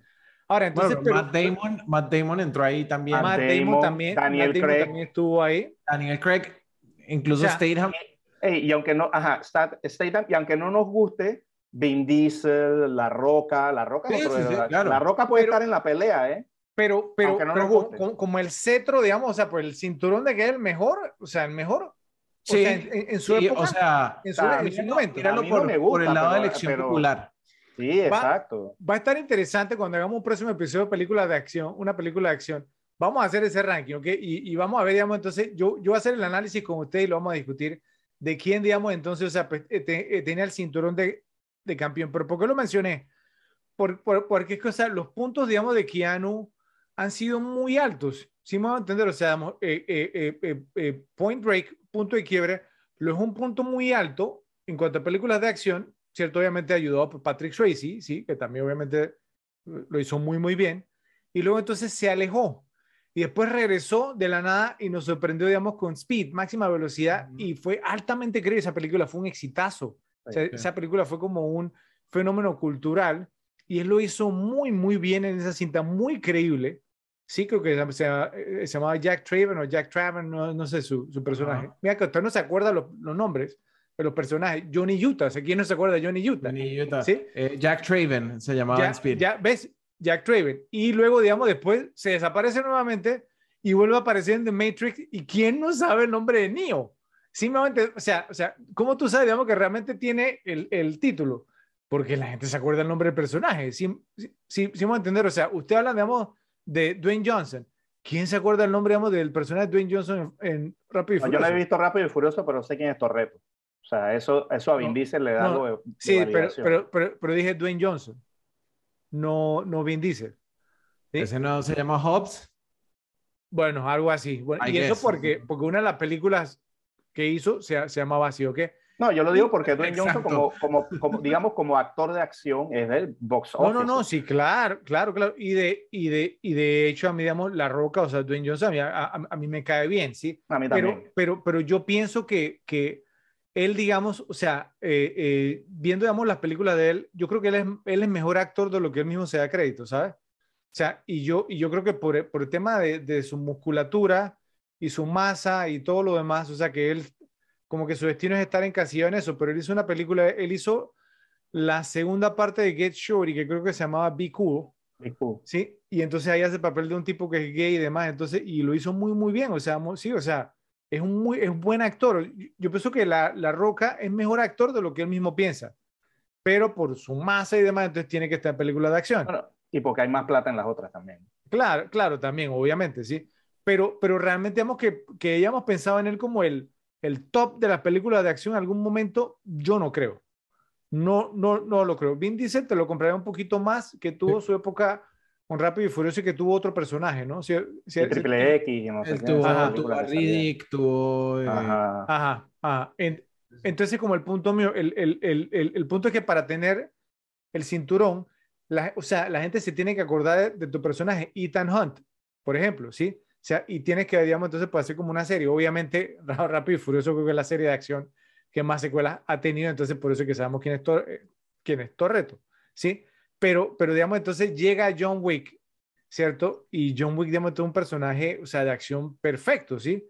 Porque no habla mucho, ¿cierto? O sea, es vulnerable, pero también, digamos, entonces es letal, tiene su aura, o sea, digamos, entonces, pues no, le construyeron su, su aura, entonces es difícil, digamos, entonces, o sea, pues no, sea, no pensar, digamos, obviamente, digamos, en, en, en Kea- Keanu Reeves, y vuelvo y repito, o sea, las veces que él ha estado en el top de las películas de acción, porque estuvo en el mismísimo top, ¿sí? Entonces, digamos, es diferente, digamos, no sé, a, a que te salga algunos de los que mencionaron ustedes, digamos, entonces, y te haga una buena cinta de acción, pero sí, pero que tú no lo pienses como que el top, digamos, Matt Damon, ¿sí? O sea, un ejemplo, creo que ninguno de nosotros pensaría que Matt Damon tuvo el cinturón del mejor actor de acción en su momento, porque ni- ninguno de nosotros diría eso, ¿cierto? Pero Kea- Keanu Reeves sí. Y, y, y ese es el punto, digamos. Entonces, como mencioné en otro episodio, vamos a hacer un ranking de los mejores actores, digamos, de las películas de acción y ahí veremos en qué lugar queda Kea- Keanu Reeves. Lo cierto es que ahora es un actor muy popular y la, fi- la figura de John Wick es querida hasta por los niños, ¿cierto? Y los adolescentes, quienes son muy fanáticos del per- per- personaje. Entonces, Keanu se encuentra como en un muy buen lugar en su carrera, en su vida, y la verdad es que nos da gusto por él, porque pues si uno ve los temas de las redes sociales, es un, es un tipazo, ¿no? ¿Cierto? Pues con las obras que ha hecho, Sí. digamos, no, digamos, o sea, pues uno que donó su salario a una de las películas de John Wick en- completo, ¿cierto? A una obra de caridad, eh, el tipo andábamos en el subway, en el, en el metro subterráneo de Nueva York, ¿cierto? Un tipo sin pretensiones realmente, o sea, pues no, y, y, y, da gusto, y realmente, digamos, entonces, pues es, es un gran actor eh, de películas de acción. Ok. no haciendo de inglés. Y, también ha tenido una vida así medio trágica, medio trágica a los John Wick y todo el rollo. Exacto. y sí, que tuve que hacer la aclaración después. Ok. Bueno, eh, vamos a pasar, digamos, entonces a nuestro segundo eh, ranking antes de ir con las categorías. Eh, y este segundo ranking, digamos, entonces será un top 10 de los mejores personajes de películas de acción, esta vez sí, de todos los tiempos. Aquí sí no es que sí es repetible porque son personajes, ¿cierto? Entonces, nuevamente, para hacerlo interesante, no incluimos las películas de superhéroes, ¿cierto? Para que Ralph, digamos, entonces no, no metiera, digamos, entonces, pues a, a Bruce Wayne, para que yo no metiera a Peter Parker y obviamente para que yo no, pudiese meter, digamos, entonces, pues no a Clark Kent. ¿Ok? Entonces... Exacto, y, tampoco, tampoco entra Michelle Pfeiffer en este ranking. Eh, pero Michelle Pfeiffer fue, fue, fue, fue ella fue villana. ¿sí? Cuando hagamos los mejores villanos, créeme, yo sé quién va a estar número uno. ¿Ok? Villano de superhéroe. ¿Ok? No, no, mentira, mentira. Bueno, adelante, Ralphie, te toca empezar. Listo, entonces en mi orden usual, vamos con el primero. Yo sé que ustedes no me, no me van a dar duro por él, pero John McClane está en mi, en mi top de Action Heroes. Buen pick, buen pick. Sí. tengo el primero, pero está ahí. Ese sabía que iba a estar. Eh, número dos está Han Solo. Creo que su, su peso en, ya, ya, le vi la cara, le vi la cara a Fredo. A ver, habla Fredo. No, no, creo, que no es sorpresa que usted no va a encontrar nada de la Guerra de la Galaxia en ningún ranking mío. Exactamente, y lo más cerca que yo voy a estar de Gatúbela es la señora de los gatos de los Simpsons. Número tres, Johnny Utah. ¿Sabían que iba a estar Johnny Utah en algún, en algún punto? Me imaginé. Es un, es un muy, muy buen personaje y tiene, tiene también el tema un poco de John Wick, de su vulnerabilidad, al mismo tiempo de que, bueno, es altamente agradable. Eh, tengo, y este es, es, héroe y no, pero Tyler Durden de Durden, Durden, sorry, de Fight Club. El club de la parece, pelea. Me parece un, un personaje increíble. Después viene James Bond, ¿ok? Todos los James Bond no, no podría escoger. como personaje, claro. Favorito, exacto, como, a un actor específico. Jason Bourne entra ahí. Eh, creo que Jason Bourne tuvo muchísimo peso en, en, lo que se volvieron las películas de acción de, de este siglo. Entonces le di por eso ese ranking. Eh, Ellen Ripley tenía que estar allí. ¿Qué número? ¿Qué, qué número el ranking? Ellen Ripley es mi número 2. Número 2. Número 7. 7, 7, 7. Número 7. ¿Ok? Mi número 8, Ethan Hunt. De Misión Imposible tenía que estar Ethan Hunt ahí. Pero no, lo metiste, digamos, entonces en la película. ¿Te das cuenta? Porque las más repetibles para mí son las de los noventas. Ah, ok. Bueno, ahí sí. La de De Palma, Fred. Brian De Palma sí es muy bueno, pero, pero era un ranking de la del 2000 para acá, oye, ¿qué hacemos? ¿Qué le vamos a hacer? Y entonces tenemos eh, como número 9 a Rocky Balboa y número 10 a Rambo, porque tenía que estar algún héroe ochentero ahí. O sea, eres muy fanático de Stallone, por lo visto, porque o sea, meterlo dos veces en la lista. Yes. Ok, bien. A ver, Joe. Ok, yo tengo como número 10 al amigo Harry Callahan, Harry el Sucio Obviamente un icono. Y quiero hacer constar que en esta tampoco metía John Wick. Pero que hubiera estado si lo hubiera metido. Ah, ok. Me, me, me va a tocar sacarlo, entonces, dale. Eh, número 10, Harry Callahan. Obviamente Harry Sucio, interpretado por Clint Eastwood. Hizo, eh, digamos, varias películas con ese personaje. De, de hecho, todas las películas, todos los personajes de las de los que tengo aquí en mi listado, todos son de franquicia. O sea, ninguno es de una película sola. El número 9 es Jason Bourne. Eh, como lo dije, o sea, tengo la, la puse la película en el ranking, el personaje es genial y también, digamos, redefinió el género de acción, en mi opinión. El número 8, tengo a Mad Max Rocketansky. Mad Max.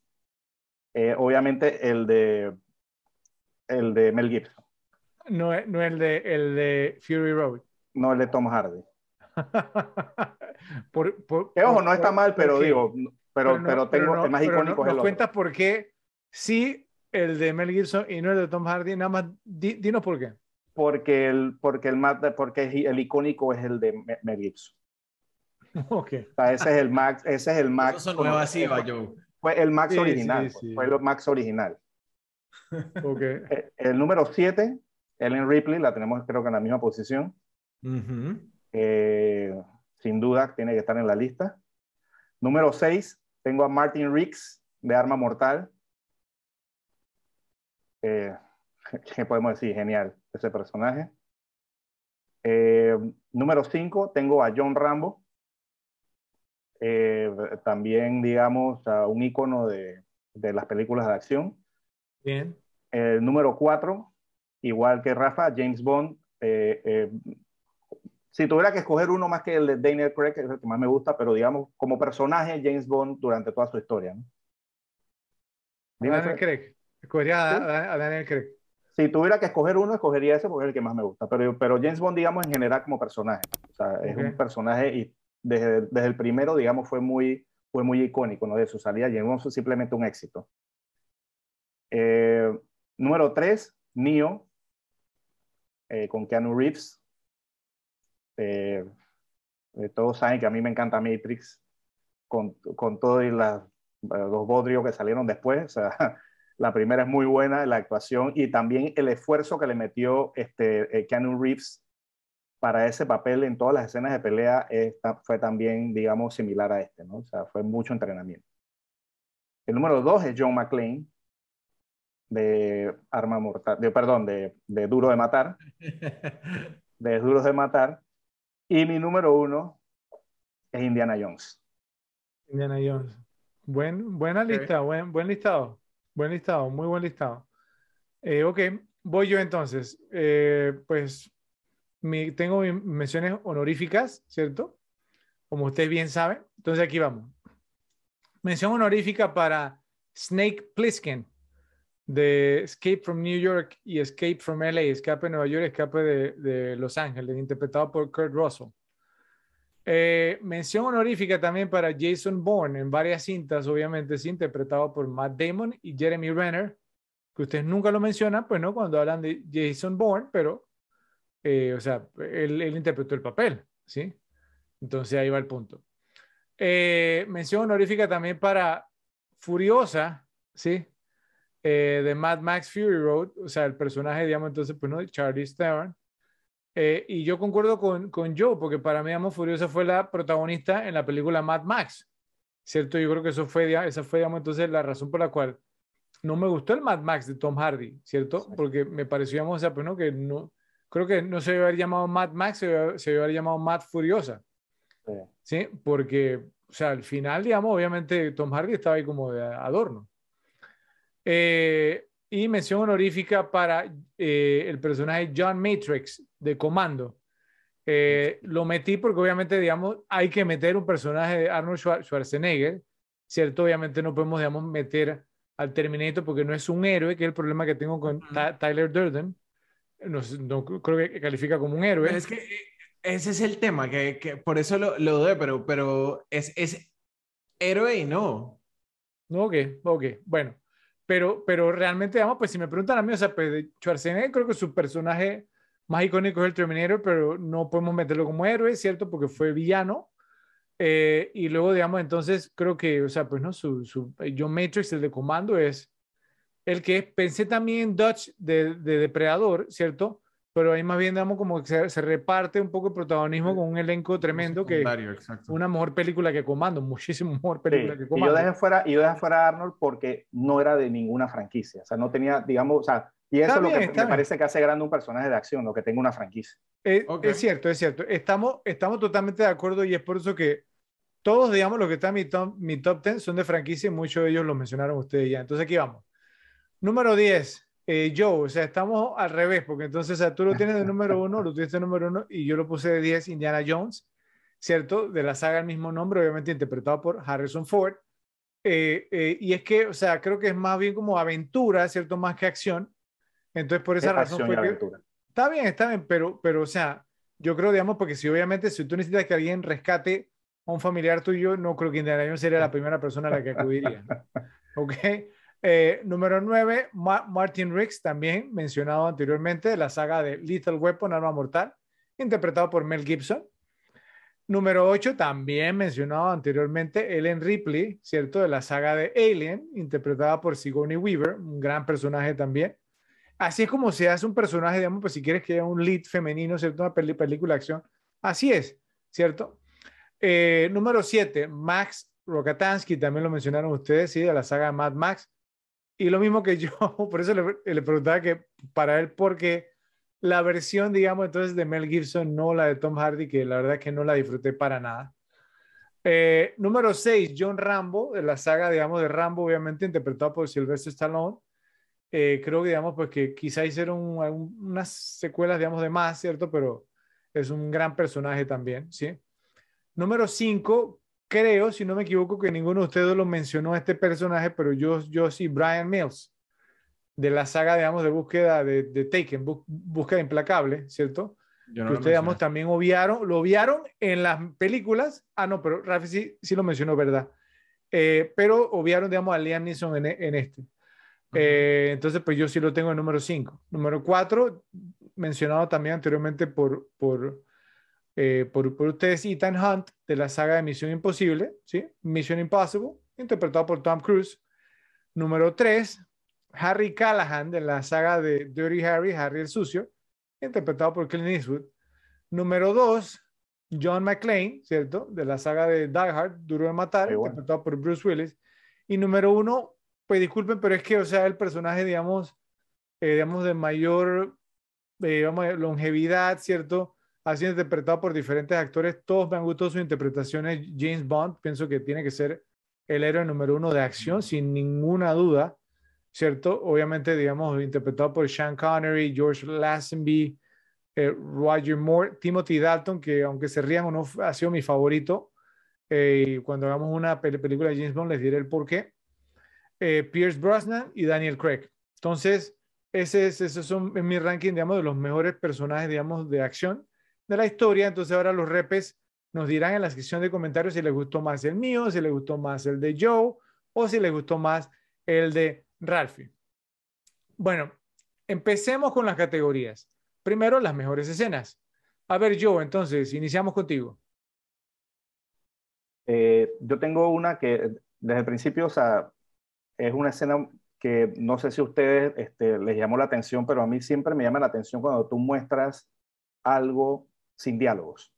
Y toda esa parte del principio eh, que muestran todo el tema de John con la esposa, que es totalmente en imágenes, no hay ni una línea de diálogo y, y, lo entiendes todo y no necesitas una línea de diálogo, eso me parece que es, este, no es fácil de hacer, no mucha gente lo hace, eh, pero cuando lo hacen queda bien. O sea, quiero, quiero poner otro ejemplo, yo sé que no, no, es su tipo de película, pero también lo hace muy bien, es en, es en la película animada Up. Al principio también hay una parte donde muestran todo el, el paso del personaje principal con su esposa, y son como 10 minutos, todos sin diálogo, solo en imágenes y es, es, genial. Entonces siempre ese recurso yo lo aprecio mucho porque no, no, no es común y no es fácil hacerlo. Ok. Eh, pasando ya a, a, lo siguiente, o sea, en verdad es que es difícil porque todas las escenas de, de acción son, pero es que brutales, o sea, escoger es muy difícil, pero bueno, puedo resaltar, obviamente, el principio cuando, cuando, cuando, van a, cuando ya van a matar a John a su casa, toda esa parte de que se meten a la casa y ahí nos damos cuenta quién es John Wick en realidad porque no lo habíamos visto y ahí vemos quién es y de lo que es capaz. Entonces esa escena de, de toda esa matanza en la casa es genial. Y bueno, yo obviamente eh, la matanza también en, el, en, el, en, la discoteca de Red Circle, toda esa parte es... El o sea, es que no, no, puedes agarrar un momento porque es pim, pam, pam, pam por todas, o sea, es, un, es una locura, es, es, es, despachar gente tras despachar gente tras despachar gente y, y, y, bueno, eso es lo que pasa durante toda esa escena. O sea, esas son las tres que tengo como las que más me llamaron la atención. Ok, bien. Bueno, okay. vamos a ver. Ralfi, que me imagino que mencionar algunas que no tienen acción, conociéndolo. Vamos a ver. Mira que justo lo que iba a decir es que me fui cero poético en esta y me, ya, o sea, desde un principio, John Wick es una película sin pretensiones, así que Me fui por full acción. La primera, la invasión a la casa de John, o sea, cuando llegan a matarlo, creo que está extremadamente bien coreografiada, bien dirigida.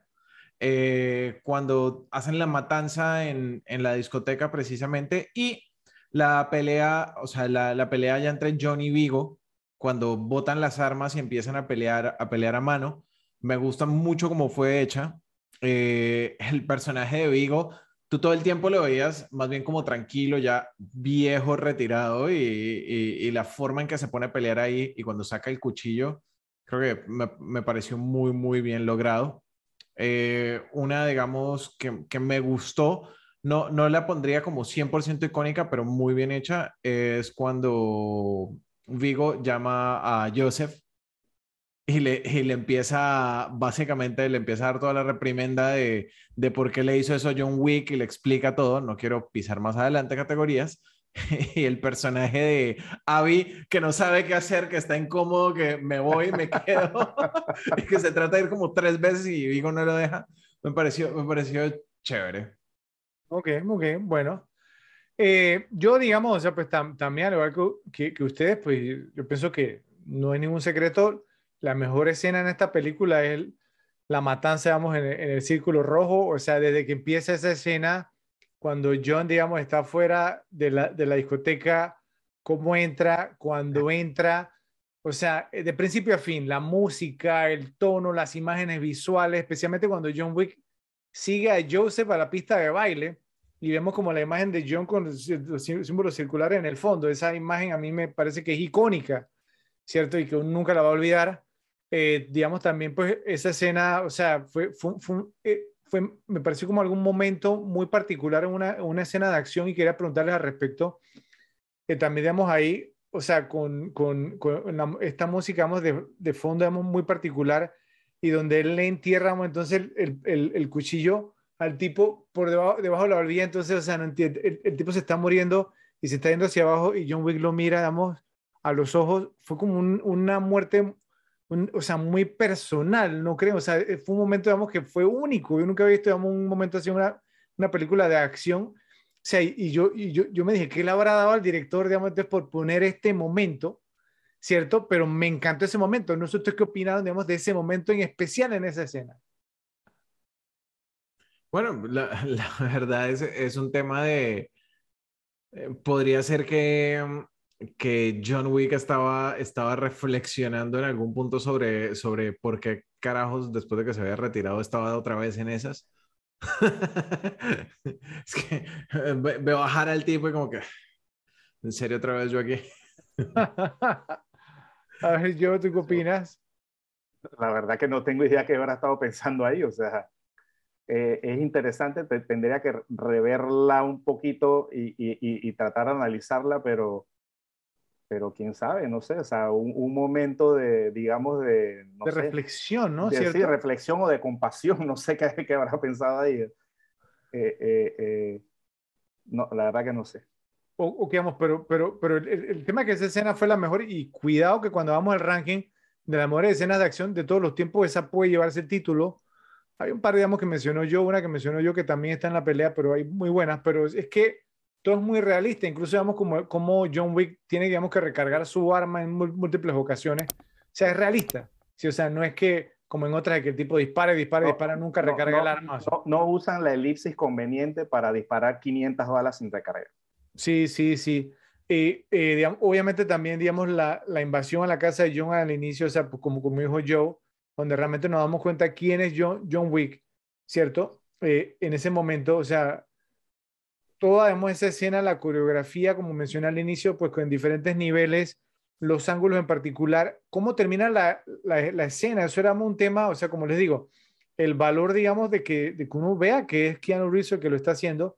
Entonces, digamos, esa escena, digamos, donde mata al último tipo, o sea, ¿cómo, cómo habrán filmado eso? O sea, porque se ve tan realista ya que no hubo ningún corto, o sea, ellos están forcejeando, ¿cierto? Y entonces él simplemente, o sea, pues no, le entierra el cuchillo y se ve la sangre y uno dice, ¿cómo diablos filmaron esto? Sí, o sea, se ve... Se lo medio entierra y después lo saca y después se lo entierra. claro, o sea, tan Y la primera vez sale sangre. ¿Cómo, ¿Cómo diablos lo hacen? O sea, yo, yo no sé, yo, tendré que buscar, digamos, como un documental, digamos, cómo lo hicieron, pero excelente, extraordinariamente bien, bien hecho. Bueno, yo sí voy a incluir un par de escenas que no son de acción, pero que son, digamos, como que, que le crean, digamos, entonces el mito al personaje, que es, digamos, la escena, digamos, cuando, cuando se está hablando, digamos, de John Wick y entonces, o sea, pues, ¿no? Digamos, de, su aura, ¿cierto? De quién es John Wick y de repente, pues, ¿no? Lo muestran en la ducha de espalda y se le ve el tatuaje, ¿cierto? Y de repente entonces están hablando, digamos, de que es un tipo, digamos, que tiene disciplina, ¿cierto? Que tiene una voluntad y entonces él está,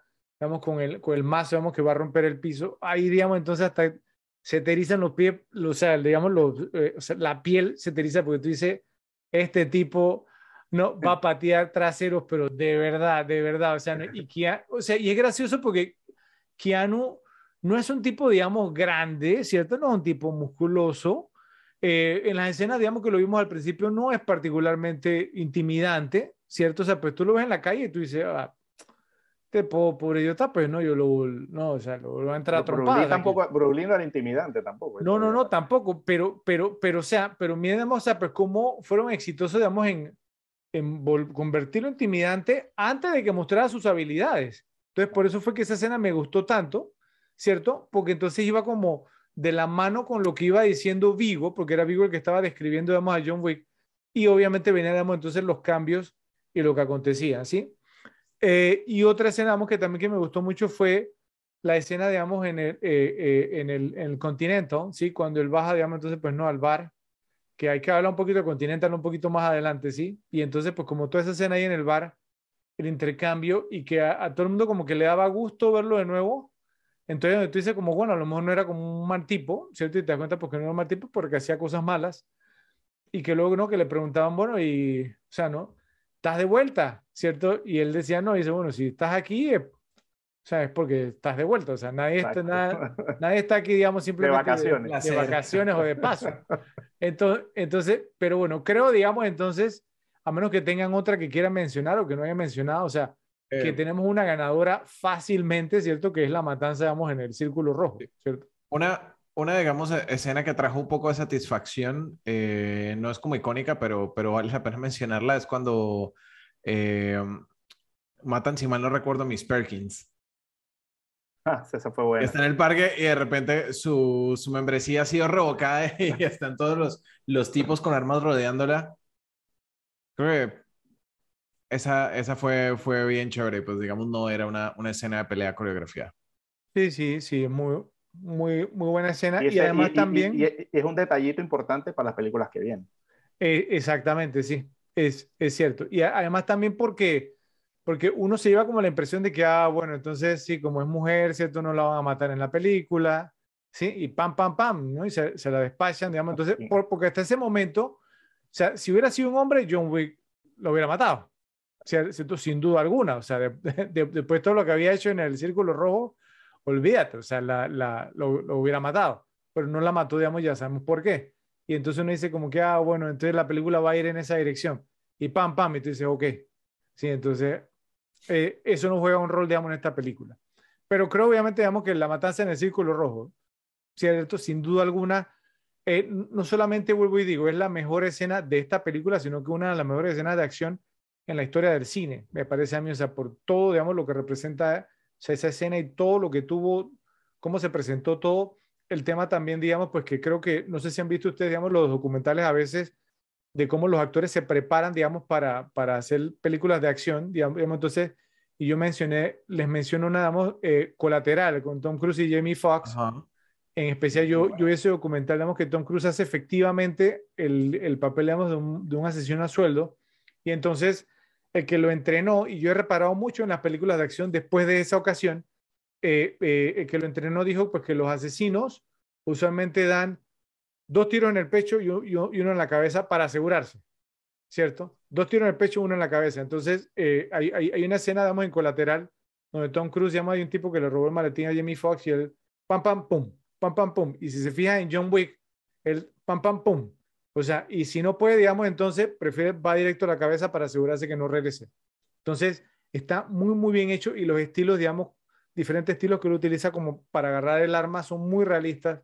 Realmente, digamos, entonces, ustedes nos dirán, repes, si no están de acuerdo con nosotros, pero para nosotros ganó la matanza en el Círculo Rojo. Bueno, nos vamos ahora con las líneas de diálogo más citables. Entonces, dale, Ralphie, te toca empezar. Bueno, eh, creo que para mí la, la más icónica eh, es cuando están Vigo y, y, Joseph interactuando. De hecho, todo ese diálogo, o sea, todo, todo el diálogo de cuando empieza, no, no fue lo que hiciste, hijo, sino lo que hiciste lo que me, lo que me enerva, sino a quién se lo hiciste. Eh, le contesté Joseph, ¿a quién? Al... Don Nadie. El Afestán ese. Ajá, el Don Nadie ese. El Don Nadie ese es John Wick. Fue una vez asociado nuestro y le dicen Baba Yaga. Baba Yaga, el coco, o el coco como le dice Fredo, es que, bueno, yo no era exactamente el coco. Él era el tipo que mandabas a matar al coco.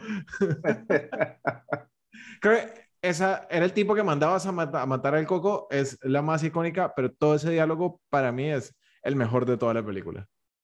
Ok, bien. Te, te, segundo, te segundo. También yo, sí. concuerdo que es el mejor. Yo tengo más, ¿no? Pero pienso que ese es el mejor. Bueno, y entonces, a ver, traigo, traigo otro más que me encanta y es el personaje de Aurelio cuando habla por el teléfono con, con Vigo.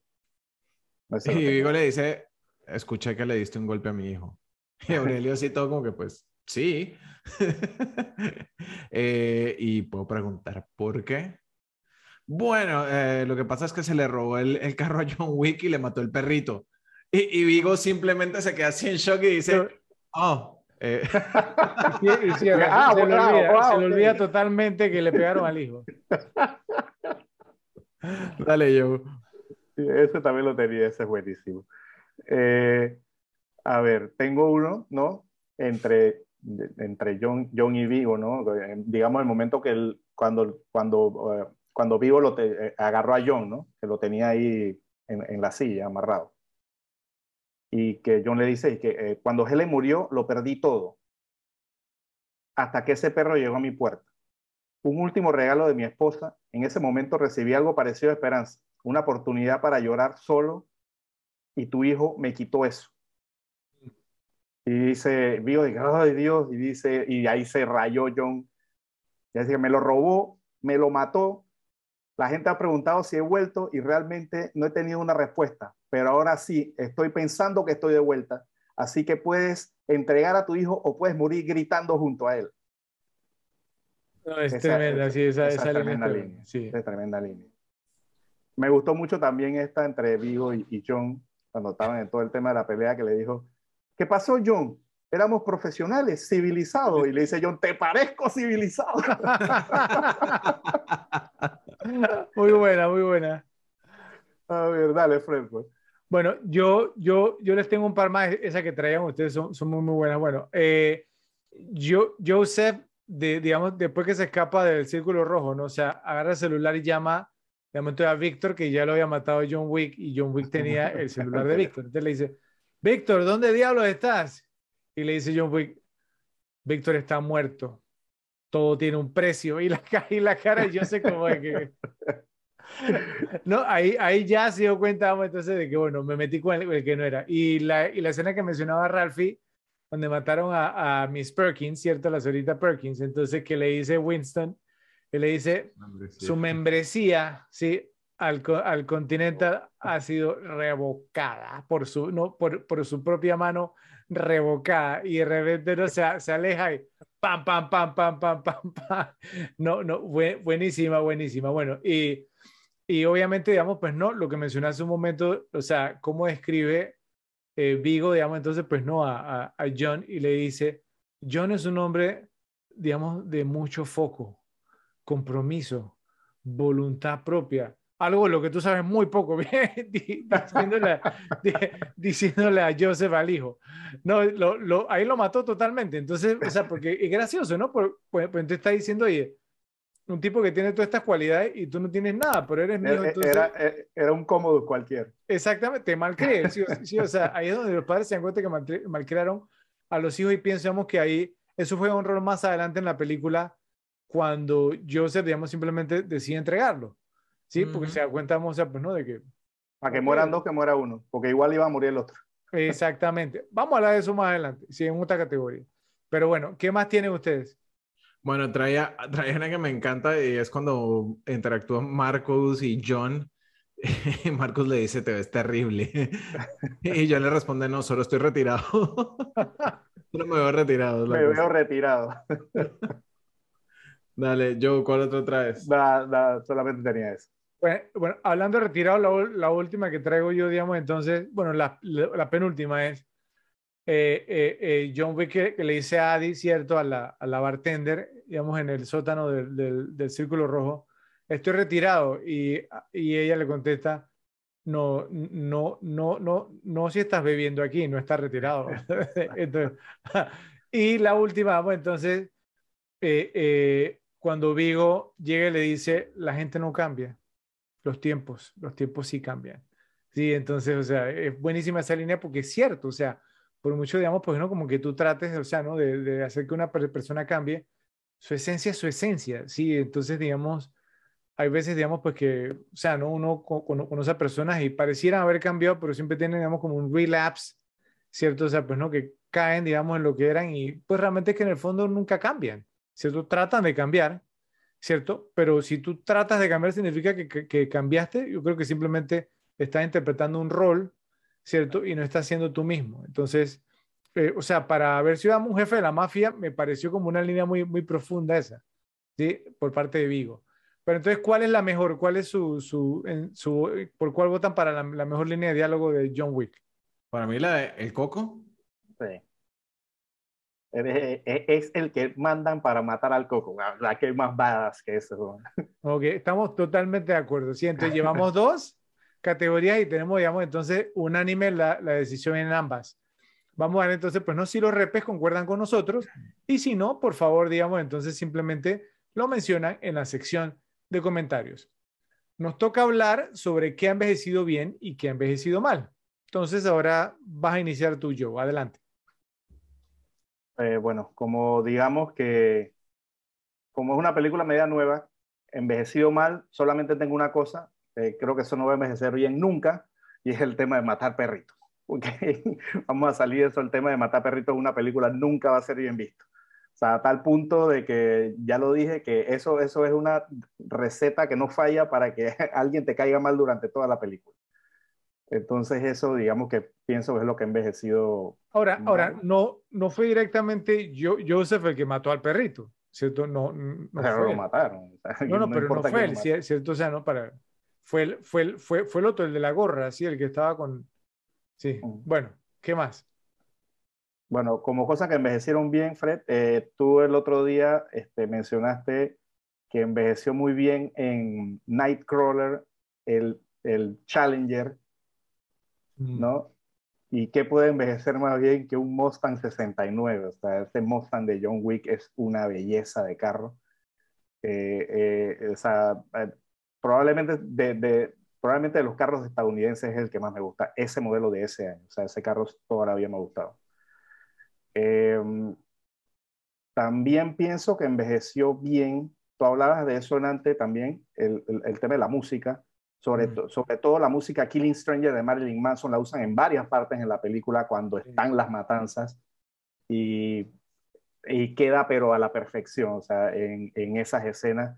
Y pienso que es una canción que no es nueva y, y bueno, todavía tú la escuchas y, y, causa el efecto de ella causar en esta película. Entonces pienso que a través de los años se va a mantener. Y como el, lo que ha envejecido mejor de esta película me parece Keanu Reeves.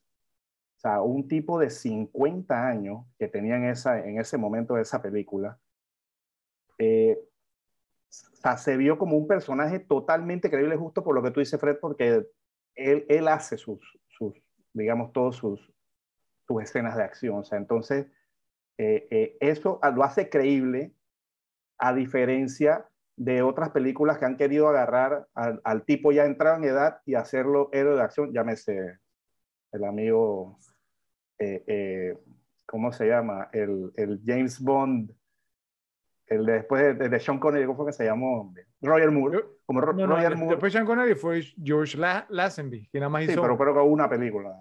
Sí. Y, y, pero Roger Moore, o sea, ya estaba entrado en edad y se veía ridículo, o sea, porque se veía que no tenía ningún tipo de entrenamiento de acción, pero nada, o sea, Entonces... Oiga, no, no, no creen, ahora que tú mencionas eso, yo, digamos, por, porque ustedes sabemos que algunas películas, digamos, ¿no? Un ejemplo, eh, ¿cómo, ¿cómo, se llamaban las de Denzel Washington, de, The Equalizer, cómo que se llamaban esas en, en español? Uy, yo no me acuerdo. ¿Sí saben cuáles? O sea, de, de, reviso, sí. sé cuáles, pero no la he visto. Sí, de, The Equalizer. Bueno, que está basada en una serie de televisión del mismo nombre. Eh, bueno, que, que hay como el chiste en esas películas era como que estoy muy viejo para esto, ¿sí? o sea, entonces digamos que hay películas donde el personaje, digamos, se convierte como un chiste, pues no como parte, digamos, como del, del, del tema. Entonces yo, yo creo que en esta ocasión, o sea, obviamente John, John Wick se notamos que no es un tipo joven, ¿cierto? Pero, o sea, tampoco un tipo tan viejo, ¿sí? Y yo creo que eso le, o sea, le, le queda muy bien al personaje porque después que lo golpean y demás, entonces lo ven uno, digamos, como, como, camina cojeando, ¿cierto? Con sus dolencias y sus cosas, eh, pero, pero es creíble, si me voy a entender, o sea, no es, no es como un cliché, el cliché, digamos, de que, como, como lo decía el personaje, digamos, de Murta, eh, de, Danny Glover en Arma Mortal, estoy mi viejo para esto, sí, o sea, o sea, eh, o sea sino que, o sea, él sabe que está entrado en edad, sabe que estaba retirado, ¿cierto? Pero es como parte del aura del personaje también. Sí, o sea, podemos que Sí, o sea, y, queda muy bien y es muy buen punto ese yo. porque, porque, tú lo ves y tú no dices, y que chusto, este es un doble haciendo, ¿entiendes? Se ve que es la persona, es, es un tipo de 50 años que está haciendo todas esas escenas de acción y eso lo hace totalmente creíble. Totalmente creíble. La votaste con esa, yo. Muy buena. Así que esas son, esas son las tres que tengo. Así, a ver, Ralph. Ralph. Ok, primero, The Equalizer se llamaba en España El Protector y en Hispanoamérica El Justiciero. Era el con era. Era contar Edward Woodward, que era un viejuco. Yo me acuerdo de esa sí, Sí, sí, sí. bueno, y la canción de Marilyn Manson definitivamente envejeció mucho mejor que Marilyn Manson. Ahorita Marilyn Manson parece a, no sé, a un, a un doble de Nicolas Cage haciendo de Marilyn Manson. Me parece al Lelo. Pero bueno, digamos, de las cosas que envejecieron mal, eh, no, no traigo mayor cosa porque es una película muy nueva. El tema de matar animalitos, ustedes saben, siempre lo, he dicho, para mí una película que mueran animales es un... Eh, ya, ya la descarto porque me, me, me, pega feo. Yo tengo problema viendo... Admítelo, es por eso que no te parece tan repetible, admítelo. en parte, en parte, pero por ejemplo aquí, aquí tú no tienes tanto tiempo de crear un lazo con Daisy como lo tienes, no sé, en Soy Leyenda con, con el perro, que no me acuerdo cómo se llama. el pastor alemán, sí. Que maten a Will Smith.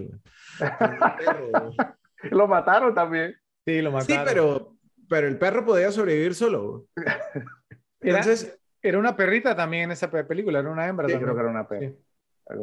Entonces, eso para mí, digamos, igual concuerdo con Joe, fue lo, lo, lo que más envejeció mal.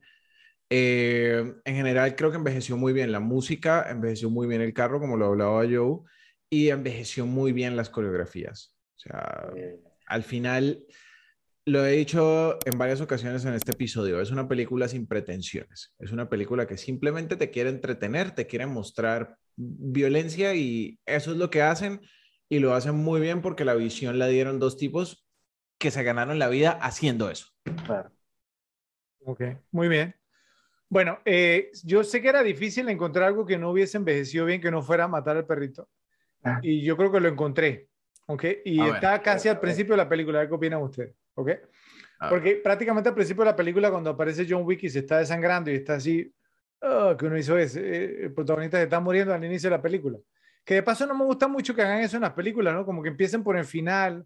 Bueno, eh, pero entonces, digamos, él saca el celular, ¿cierto? Y entonces tag el video con la esposa, ¿cierto? Que están como en la playa, algo así. Y la esposa le pregunta a John Wick, ¿aún sigue filmando? Entonces, creo que no envejeció bien porque hoy por hoy nadie dice filmar, nadie utiliza, eh, digamos, entonces el verbo filmar. Se dice grabar, ¿cierto? O sea, incluso por ahora con los smartphones, los celulares, ¿cierto? Inteligente, los teléfonos inteligentes, nadie dice, oye, filma esto, no, todo el mundo dice graba, ¿cierto? O sea, eh, hasta en inglés, nada, nadie dice, o sea, no, are you filming me? que dice, are you recording? Estás grabando. Entonces, ¿están de acuerdo? Como que eso no envejeció bien. podría, podría ser, o sea, pudiera ser, no, no, no, no. nadie dice filmar ya. ¿Cuándo fue la última vez que una persona agarró un celular y dijo, está filmando, nadie filma, porque eso no es una filmación. Yo creo que no es tan, Ustedes, tampoco ustedes que usada. en esa época decían filmar. Pero por eso te dice que no envejeció bien. No, por eso, pero no sé, en los ochentas decían filmar. Por, por eso, sí, lo decían, claro. Ah, ok, ok. Sí, sí. Bueno, eh, obviamente, digamos, concuerdo totalmente con, con Joe, digamos, o sea, que envejeció súper, súper bien. El Mustang, digamos, del 69 que maneja John Wick, pero no solamente eso, sino todos los muscle cars, los carros musculosos que aparecen en esta película, porque también aparece, eh, eh, digamos, entonces un, un Chevelle es, ¿cierto? El Dodge Charger, ¿cierto? Eh, eh, digamos, entonces, y luego otro Dodge Charger. Entonces, o sea, muy, muy bien, digamos, o sea, los Bien. carros musculosos, o sea, ¿no? que aparecen en esta cinta son excelentes, digamos, entonces, y el que los escogió, los escogió súper, súper, súper, duper, duper bien. Eh, otra cosa, entonces, porque también me parece a mí, obviamente, pues, ¿no? Que envejeció muy, muy bien, fue el, fue el tema, digamos, pues, ¿no? De, la presencia de Willem Dafoe en la película, ¿sí? Porque, eh, pues, ¿no? Y, y, eh, tengo entendido, digamos, obviamente, pues, que incluso cuando estaban filmando, o sea, que había gente que estaba, o sea, como starstruck, ¿cierto? Estaba como, ¿cómo lo dirían? Eh, Sí, como, no sé. co- co- como en shock, ¿no? Viendo la- Bueno, sí, sí, o sea, cuando, cuando ves a alguien famoso. ¿no? Sí, sí, Sí, cuando, anonadado. o sea, por- por- porque esta cinta tiene, digamos, sus buenos actores, sí me va a entender, o sea, y entra Willem Dafoe, entonces la gente como que, eh, Will- Willem Dafoe, Cier- cier- ¿cierto? O sea, y, y es que, y es que es tremendo, entonces, y Laura, digamos que se ha hecho el tipo, o sea, y es un actorazo, y obviamente un tipo que ya está mayor, cier- ¿cierto? Pues yo veía a Willem Dafoe, digamos, cuando era un niño, digamos, ¿no? Eh, en películas, digamos, en los 80 y 90, ¿cierto?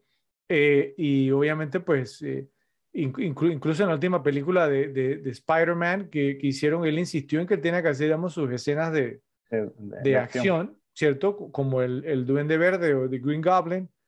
Eh, y obviamente, pues, o sea, es, es un señor actor. Entonces, digamos, la presencia en esta película, piensamos, pues, que le da, le da mucho peso también y pienso que eso envejeció también, especialmente, pues, porque es uno de estos actores a que obviamente se le ven los años, sí, pero no sé si ustedes concuerdan, y ahí este, ya estamos hablando literalmente de que él ha envejecido bien, porque, porque o sea, Justo. no, no se le ven los años. ¿Qué hará él?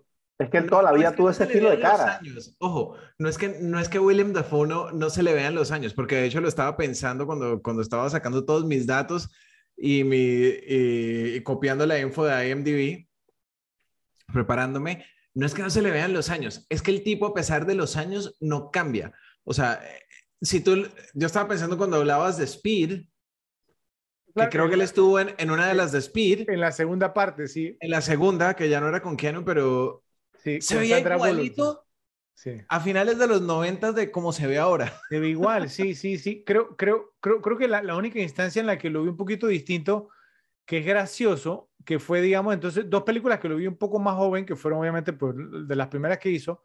No sé si yo la- las ha visto, dos películas que me gustan muchísimo, pero muchísimo, y yo sé que va a ser muy difícil convencerlo de que las hagamos en las repetibles, pero por mí fuera, o sea, yo las haría. Una, digamos, es Streets of Fire, Calles de Fuego, creo que de 1984. Es como, ¿sí la has visto yo? ¿No? Es un, es un musical, digamos, o sea, un- como un- un- una fábula musical, pero de acción. Eh, sale ahí él, digamos, es el villano. Sí, obviamente, usa como, como un, eh, un overall, sí, sí, o sea, ¿no? Pero de, de- de cuero. Y ahí se ve, digamos, pues, se ve joven, ¿cierto? Aunque él ya era el villano, fue como su primer papel así grande, digamos, en, una- en un largometraje. Es que esa película es con Amy Madigan, Diane Lane, muy jovencita, hermosa, ahí, y Mi- Michael Paré, que era como el héroe, el tough guy. Y tiene una gran pelea esa película. Y la otra es Joe, no me decepciones, no me digas que no has visto esta tampoco, porque tiene una de las mejores, una de las mejores eh, eh, persecuciones, digamos, en auto, To Live and Die in LA, Vivir y Morir en Los Ángeles, de 1985. Tampoco la has visto, Joe, ¿no? No. También con Willem Dafoe, ahí actúa William Peterson, que es un actor que lo hemos mencionado un par de veces, que hace el papel de Grissom, hacía el papel de Grissom en CSI. Eh, tiene, eh, esa película es de William Friedkin. Del, Yo creo que lo primero que yo he visto de Dafoe fue la última tentación de Cristo. Creo que ese es lo, lo, lo, lo más joven no, que por- visto. no, creo, no, creo, creo. tu- Tuvo que haber sido Pelotón porque fue la que le siguió. Ah, Pelotón, Pelotón, Pel- Pelotón. Bueno, ya en Pelotón ya se, ya se, en Pelotón ya se veía más o menos como se ve ahora.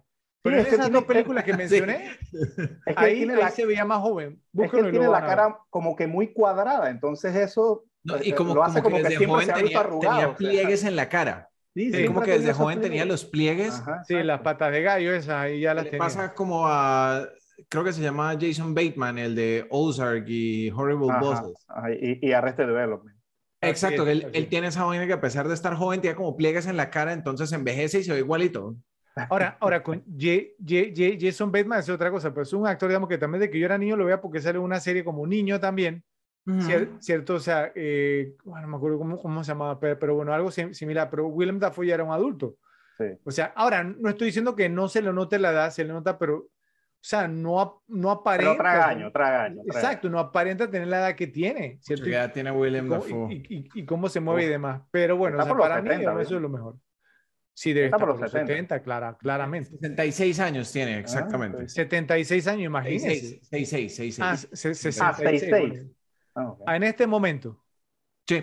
Entonces, entonces ah, efectivamente. cumpleaños el mismo día que mi mamá y mi sobrino. Cuando, cuando, hizo, cuando hizo pelotón, entonces estaba muy jovencito yo. Estaba, sí, muy, jovencito, pero ya aparentaba más edad. Bueno, eh, ¿algo más en esta categoría, señores? ¿No? ¿No? Bueno, pues repes, eh, ustedes por favor nos, nos dicen si se nos pasó algo en la categoría de qué envejeció mal y qué envejeció bien. Bueno, vamos a pasar ahora, digamos, entonces a, eh, qué tal este otro casting, ¿cierto? Eh, digamos entonces porque esta es una película, vamos, obviamente, pues que pues como es reciente, ¿cierto? Pensamos que íbamos a encontrar, o varias cosas, ¿sí? Entonces, pero, pero no es tanto. Hay los dos papeles tienen, digamos, entonces bastantes nombres y yo voy a mencionar un par. ¿Ok? Y luego, pues no, le dejo a ustedes a ver, digamos, si encontraron algo, aunque tengo entendido que Ralphie no pudo encontrar nada, ¿cierto? No, yo no, no encontré, no encontré nada. Entonces, creo que también... puedes decir uno y yo digo el otro personaje. Dale, dale, dale, dale, que vamos. vamos pues. No, no, nos alternamos yo entonces, porque, y vamos a ver.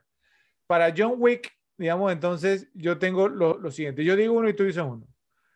Eh, Sylvester Stallone. Dale. ¿Te lo imaginas de John Wick? Eh, Dolph Lundgren. Dolph Lundgren, imagínese. Bueno. Ese, eh, par, ese, par, de momias en vida haciendo llaves de jiu-jitsu. Eso, sí se iban a ver ridículos. Ahora, ahora, es, es, que pasa algo. Es, que parece que el guion, digamos, ya llevaba como un tiempo, o sea, o la historia, por lo menos el guion no tanto, ¿sí? Pero vemos como la idea, la idea. Entonces, o sea, pues, se, busca, se pensaba hacer desde hace tiempo. Entonces, es por eso que están todos estos nombres, digamos, de actores de los 80, digamos, de acción, digamos, Jean-Claude Van Damme. Dale, Joe. Bruce Willis. Exacto. Kurt Russell. Nicolas Cage.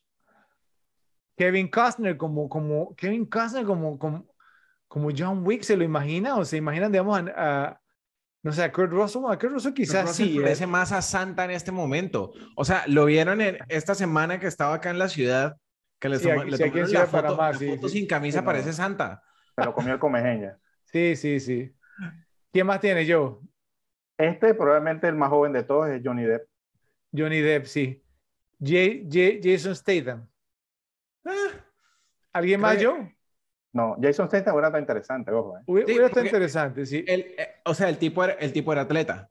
O sea, el, el, tipo a esta, a esta edad podría estar en la, misma, en la misma forma física que está que está Keanu Reeves, los otros no, o sea, se, se desnucan. No, no, no, pero, pero recuerda que, como te digo, o sea, fue que, fue que el guion estaba, pues, no el guion, pero la, la idea de la historia estaba hace tiempo. Entonces, a Kurt Russell lo hubiera imaginado, pero el Kurt Russell, digamos, como de...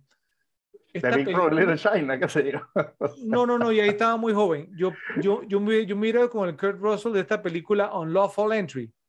Eh, digamos, que, donde aparece con Ray Liotta y, y, y, Marilyn Stowe, que es la película donde, Ray Liotta hace el papel de un policía que se enamora de, la esposa de él. Estábamos más en esa data. Yo, yo, honestamente no veo a, a, a Kurt Russell. Yo sí lo veo. Este, este tipo de personaje, ¿sabes? De, con, con, con, el pace que tiene, no lo veo, no lo veo. No, pues digo, no, o sea, sí lo... no, no, lo veo con el nivel de, de, de, de es más, es más, le, le, le, tengo hasta una película. Ni siquiera Johnny Depp. Que, que, no era, digamos, a este nivel, obviamente, sí, pero era una película que se llama Breakdown, eh, eh, donde él está, digamos, con la esposa, eh, que están, digamos, como, como atravesando, digamos, los Estados Unidos y están como por, por el desierto y alguien, digamos, como que le, en una estación de gasolina, entonces, pues, ¿no? Como que le, le, le desconecta un tema del, del carro del el auto y entonces le raptan a la esposa, y entonces sí, o sea, se ve vulnerable, pero al final, digamos, entonces saca la casta, entonces, pues no, y, y rescata a la esposa y demás. Ahí, obviamente, no es John Wick, ¿cierto? Pero, o sea, pero sí se nota un poco, obviamente, que un ¿Te, buen te, imagi ¿Te imaginas a Kurt Russell haciendo lo del Red Circle? Yo no lo veo haciendo eso. No, no, eh, no, no, pero, pero, pero del, del, Solo del, del, del listado que dijimos, así, pues, así. del listado que dijimos, pues, si, si acaso los que eran héroes de, de acción, ¿no? Sí. Sí. O sea, realmente es que hasta en su mejor época, Exacto. probablemente Dam. Bruce Willis, o sea, ¿no? Eh, no, Bruce ¿no? Willis no tenía el bueno, atletismo. bueno, bueno, hubo, Solo, hubo yo solo no a, hubo- de esa lista solo va a Statham. Hubo uno, hubo uno que no mencionamos, ¿cierto? Que lo voy a mencionar y yo creo que yo- hasta yo se va a caer para atrás, ¿ok? Por, por- porque realmente incluso el que, el que pensó en la historia pensó, digamos, en un John Wick, porque John Wick, la historia se, conci- se- fue concebida pensando en un tipo mayor, sí, o sea, pero ya de 60 Claro, años. retirado. Y pensaron en Paul Newman, eh, Paul Newman con 60 años. Yo, yo lo sé, pero e- eso fue, digamos, entonces la información que ob- obtuve de que realmente lo, lo- o sea, se, o sea la, la, la idea fue concebida pensando en Paul Newman a sus 60 años, como le Ah, si se ok. fijan en los nombres de los actores, ¿cierto? Es más o menos, digamos, como en los 80, ¿sí? O sea, men- o sea 80, 90. Y Paul Newman pudo haber tenido, digamos, como 60 años, más o menos, digamos, cuando hizo El color del dinero, ¿sí? Ujú. The Color of Money Sí. con Tom Cruise. Más o menos por ahí, sí, entonces, pero no lo veo, la verdad, no lo veo. Paul Newman es del, del 25, o sea que el 85 tenía 60 años. Por eso, un Paul Newman de 60 años. Eh, eh, eh, eh, digamos, el- la idea, digamos, entonces se, se, se creó con Paul Newman en mente. Bueno, y Ok. para el papel de Winston, ¿qué tiene? ¿Hacemos lo mismo, Joe? Lo mismo, arranco. pues. Arranca tú entonces, dale. Eh, para el papel de Wilson, ¿no? El hombre del dueño del Continental, eh, tengo a Al Pacino, Ok, Sí. yo tengo Michael Douglas. a Bruce Dern. Hubiera visto más a Al Pacino. Yo, yo también, eh, pero, pero les tengo uno último, lo voy a mencionar de último, ¿cierto? Que era, el papel era suyo, pues ahora les digo. Eh, yo dijo Bruce Dern, yo, eh, yo tengo a Robert De Niro, que ahí miren que a Robert De Niro no lo veo en ese papel. Lo pudiera haber No hecho, sé, pero no, sé, creo que lo hubiera hecho mejor que Ian McShane. No sé. Eh, Christopher Walken. Y Christopher Walken puede hacer lo que sea, ¿cierto? Lo que sea. Sí, total. Ok, Rod- Rutger Hauer. Uf, eso hubiera estado muy interesante. ¿eh? Sí, sí. Muy, muy interesante, Rutger Hauer. Eh, Dale que que- el, el, el, el que sí hubiera sido de mis favoritos en la lista. eh, Liam Neeson. Liam, Liam Neeson lo hubiera visto, Ralphie. Sí, sí, sí, sí, sí, total. O, o, ok, y el último de este listado, aunque yo tengo uno más, ¿cierto? Que a Ralphie le va a encantar, Christoph Waltz. Uf, Christoph Waltz en, sí. en- en este papel, la verdad es que lo hubiera votado, lo hubiera votado. Pero mira que de todo me gusta más Rutger Hauer. No sé, es por la cara. Este, este tiene una cara como para ese personaje. pero mira que a Christoph Waltz me lo, me lo imaginaría haciéndolo y haciendo su papel full de alemán. Sí, sí, también. Pudiera ser, sí. pudiera Sí. ser. Yo no creo que requiriera Sí. alguna nacionalidad ser el dueño de ese hotel. Ahora, No, ahora, no, no. ahora- ahora, a, a mí me encantó Ian McShane, Ian McShane como Ah, actor. sí, a mí sí. me encanta y lo- Sí, lo sí, hizo Sí, lo hizo muy bien, lo hizo muy bien. Eh, Eso sí, pero Ian McShane, digamos, no era el, el original. El papel se lo habían ofrecido y se lo ofrecieron y ya era de Ja- Jason Isaacs. ¿Sí? Sí. Eh, pero, digamos, entonces al final se tuvo que retirar. Eh, pero se imagina a Jason Isaacs en el papel, digamos, ya en el 2014, no el Jason Isaacs, digamos, del Patriota, ¿sí- ¿cierto? Sino ya, Ujú. O, el de, o el de la caída del, del halcón negro, si- sino el Ja- Jason Isaacs del 2014, yo lo hubiera visto. Sí, hubiera estado interesante. Sí, también. pero, pero creo que me gusta Pero tampoco hubiera sido mi primera opción de toda esta lista. No, no, no, claro, claro. O sea, yo, yo la verdad es que yo, yo, yo me hubiera quedado con Liam Neeson, la verdad. Yo me hubiera quedado con Liam Neeson por, por, por- porque es que el tema ahora es gracioso porque Ian McShane no te da como la impresión de que es un tipo que te puede hacer daño físicamente, obviamente está Claro. mayor, ¿cierto? Pero aún el personaje, con el, con el actor cuando estaba más joven tampoco daba como esa impresión, ¿sí? Entonces, para mí, Winston, o sea, si ha vivido tanto, ¿cierto? Entonces tiene que ser un tipo que pueda patear traseros también. Entonces por eso es que para mí hubiera sido Liam Neeson. Y por eso que para mí es Rutger, Rutger Hauer. Howard también por esa misma razón. El tema, el tema con Winston es que a pesar de que, de que físicamente no es intimidante, que no, no se ve como alguien que te pueda saltar sin que te des cuenta, deja claro toda su postura, toda la forma en que se lleva a sí mismo, te deja claro que es, no, no necesita moverse para hacerte daño. Como, Simplemente final- como, lo, como lo hizo con Perkins. ¿no? Sí, Exactamente, y eso, y eso creo que también lo hace bastante intimidante y hace que el personaje haya quedado también. Claro. Ok, ok, bueno, está bien. Eh, no tenemos a más nadie, ¿no? Cierto, esta cinta, digamos, no, no ofrecía tanto. Bueno, No. Repe, si ustedes, digamos, si consiguieron, digamos, a alguien más, digamos, de qué tal este otro casting, por favor, no lo escriben en la sección de comentarios, pero realmente, digamos, no había mucho de dónde escoger. Bueno, eh, pasamos eh, a la sección o a la categoría, ¿cómo es que se llama este actor? ¿Cómo es que se llama ese actor? Aquí yo tengo una, una, que, una queja, ¿no? Esta es una de estas cosas donde yo tengo que esperar y quedarme callado hasta que salga el episodio y se, se publique el episodio, ¿cierto? Para poder hablar, digamos, del, del tema. Y obviamente tiene que ver, digamos, con el episodio que, que, que, que hicimos de, de Pulp Fiction, ¿sí? Ahora, si yo dijera el episodio que filmamos de Pulp Fiction, ¿se escucharía bien? No, porque no estamos filmando, estamos grabando. No estamos ¿sí? ¿Ya se dan cuenta? Bueno, Filmar es Entonces- una cosa y grabar otra. eh, eh, la queja que tengo es que en, en ese momento, ustedes, digamos, en esta categoría de, de, de- ¿cómo es que se llama ese actor? Ustedes escogieron a Frank Whaley y yo todavía al sol de hoy, todavía me molesta, ¿saben?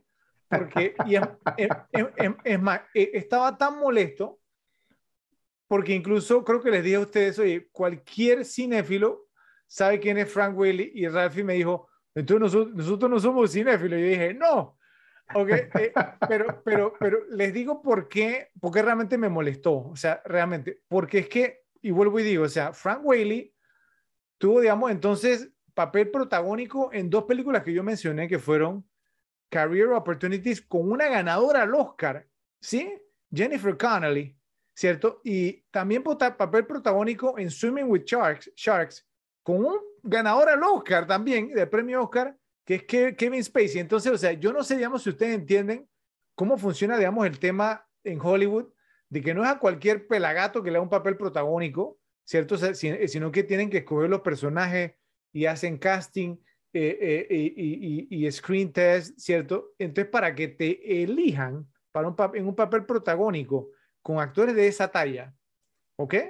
O sea, y que hayas actuado, digamos, con Marlon Brando, Matthew Broderick, que hayas actuado, digamos, con Kevin Costner, con Joe Pesci, sí, o sea, con, en JFK, o sea, tú, o sea, tú no me puedes decir a mí que ese, ¿cómo es que se llama ese, ¿cómo, cómo- cómo es que se llama ese actor? No puede ser, todavía estoy molesto. E- Era una queja, un pequeño rant, ¿cómo le dirías a, a rant? Eh, eh, Un berrinche. Sí, sí, no, no, que no berrinche tampoco. No, no, no, no. no. Bueno, una, una, o sea, o sea me, lo, me lo tenía guardado, me lo tenía guardado, ¿ok? Pero bueno. eh, Creo que Rafa está de acuerdo. Creo que Rafa está de acuerdo. Un pequeño desvarío ahí. ah, no, no, no, pero es que, pero, pero es que ustedes pierden credibilidad porque ustedes, ustedes dos votaron por Frank Welly en ese episodio y yo quería, quería sacarme esa espinita, ¿ok? Pero bueno, pasamos entonces a cómo es que se llama ese actor en John Wick. Entonces te escuchamos, Joe. ¿A quién tienes? Entonces, dale. Ok, tengo a dos.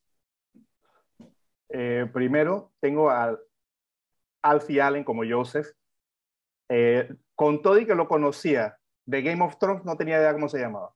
¿En serio yo? O sea, no. Eh, No, Mm, No, estoy con Ralphie en esta. no, no tenía idea de su nombre. O sea, Ok. no era alguien que yo lo tenía en mi mente como, No oh, ese es si- Alfie si- si está Ni en una de siquiera las series más exitosas del. Está bien, pero para mí no era ni uno de los principales que me tenía que aprender el nombre.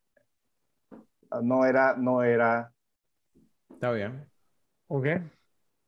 Y el otro que tengo es Toby Leonard Moore, eh, que hace de Victor, el que era guardaespaldas de, de Joseph. Eh, lo había visto en la serie de Daredevil de Marvel. Él tenía un papel ahí de Y también mafioso. sale en la, en la serie Billions. Esa no la vi. También. Pero Sí, Daredevil también era como un tipo de medio de la mafia también, Sí. una cosa ahí. Él, él está en mi listado también. eh, Lo, lo re- lo lo reconocí ahí. Esos son, esos son Sí. los dos que tengo. Ok. Él, él está en otra categoría para mí. Eh, También, también.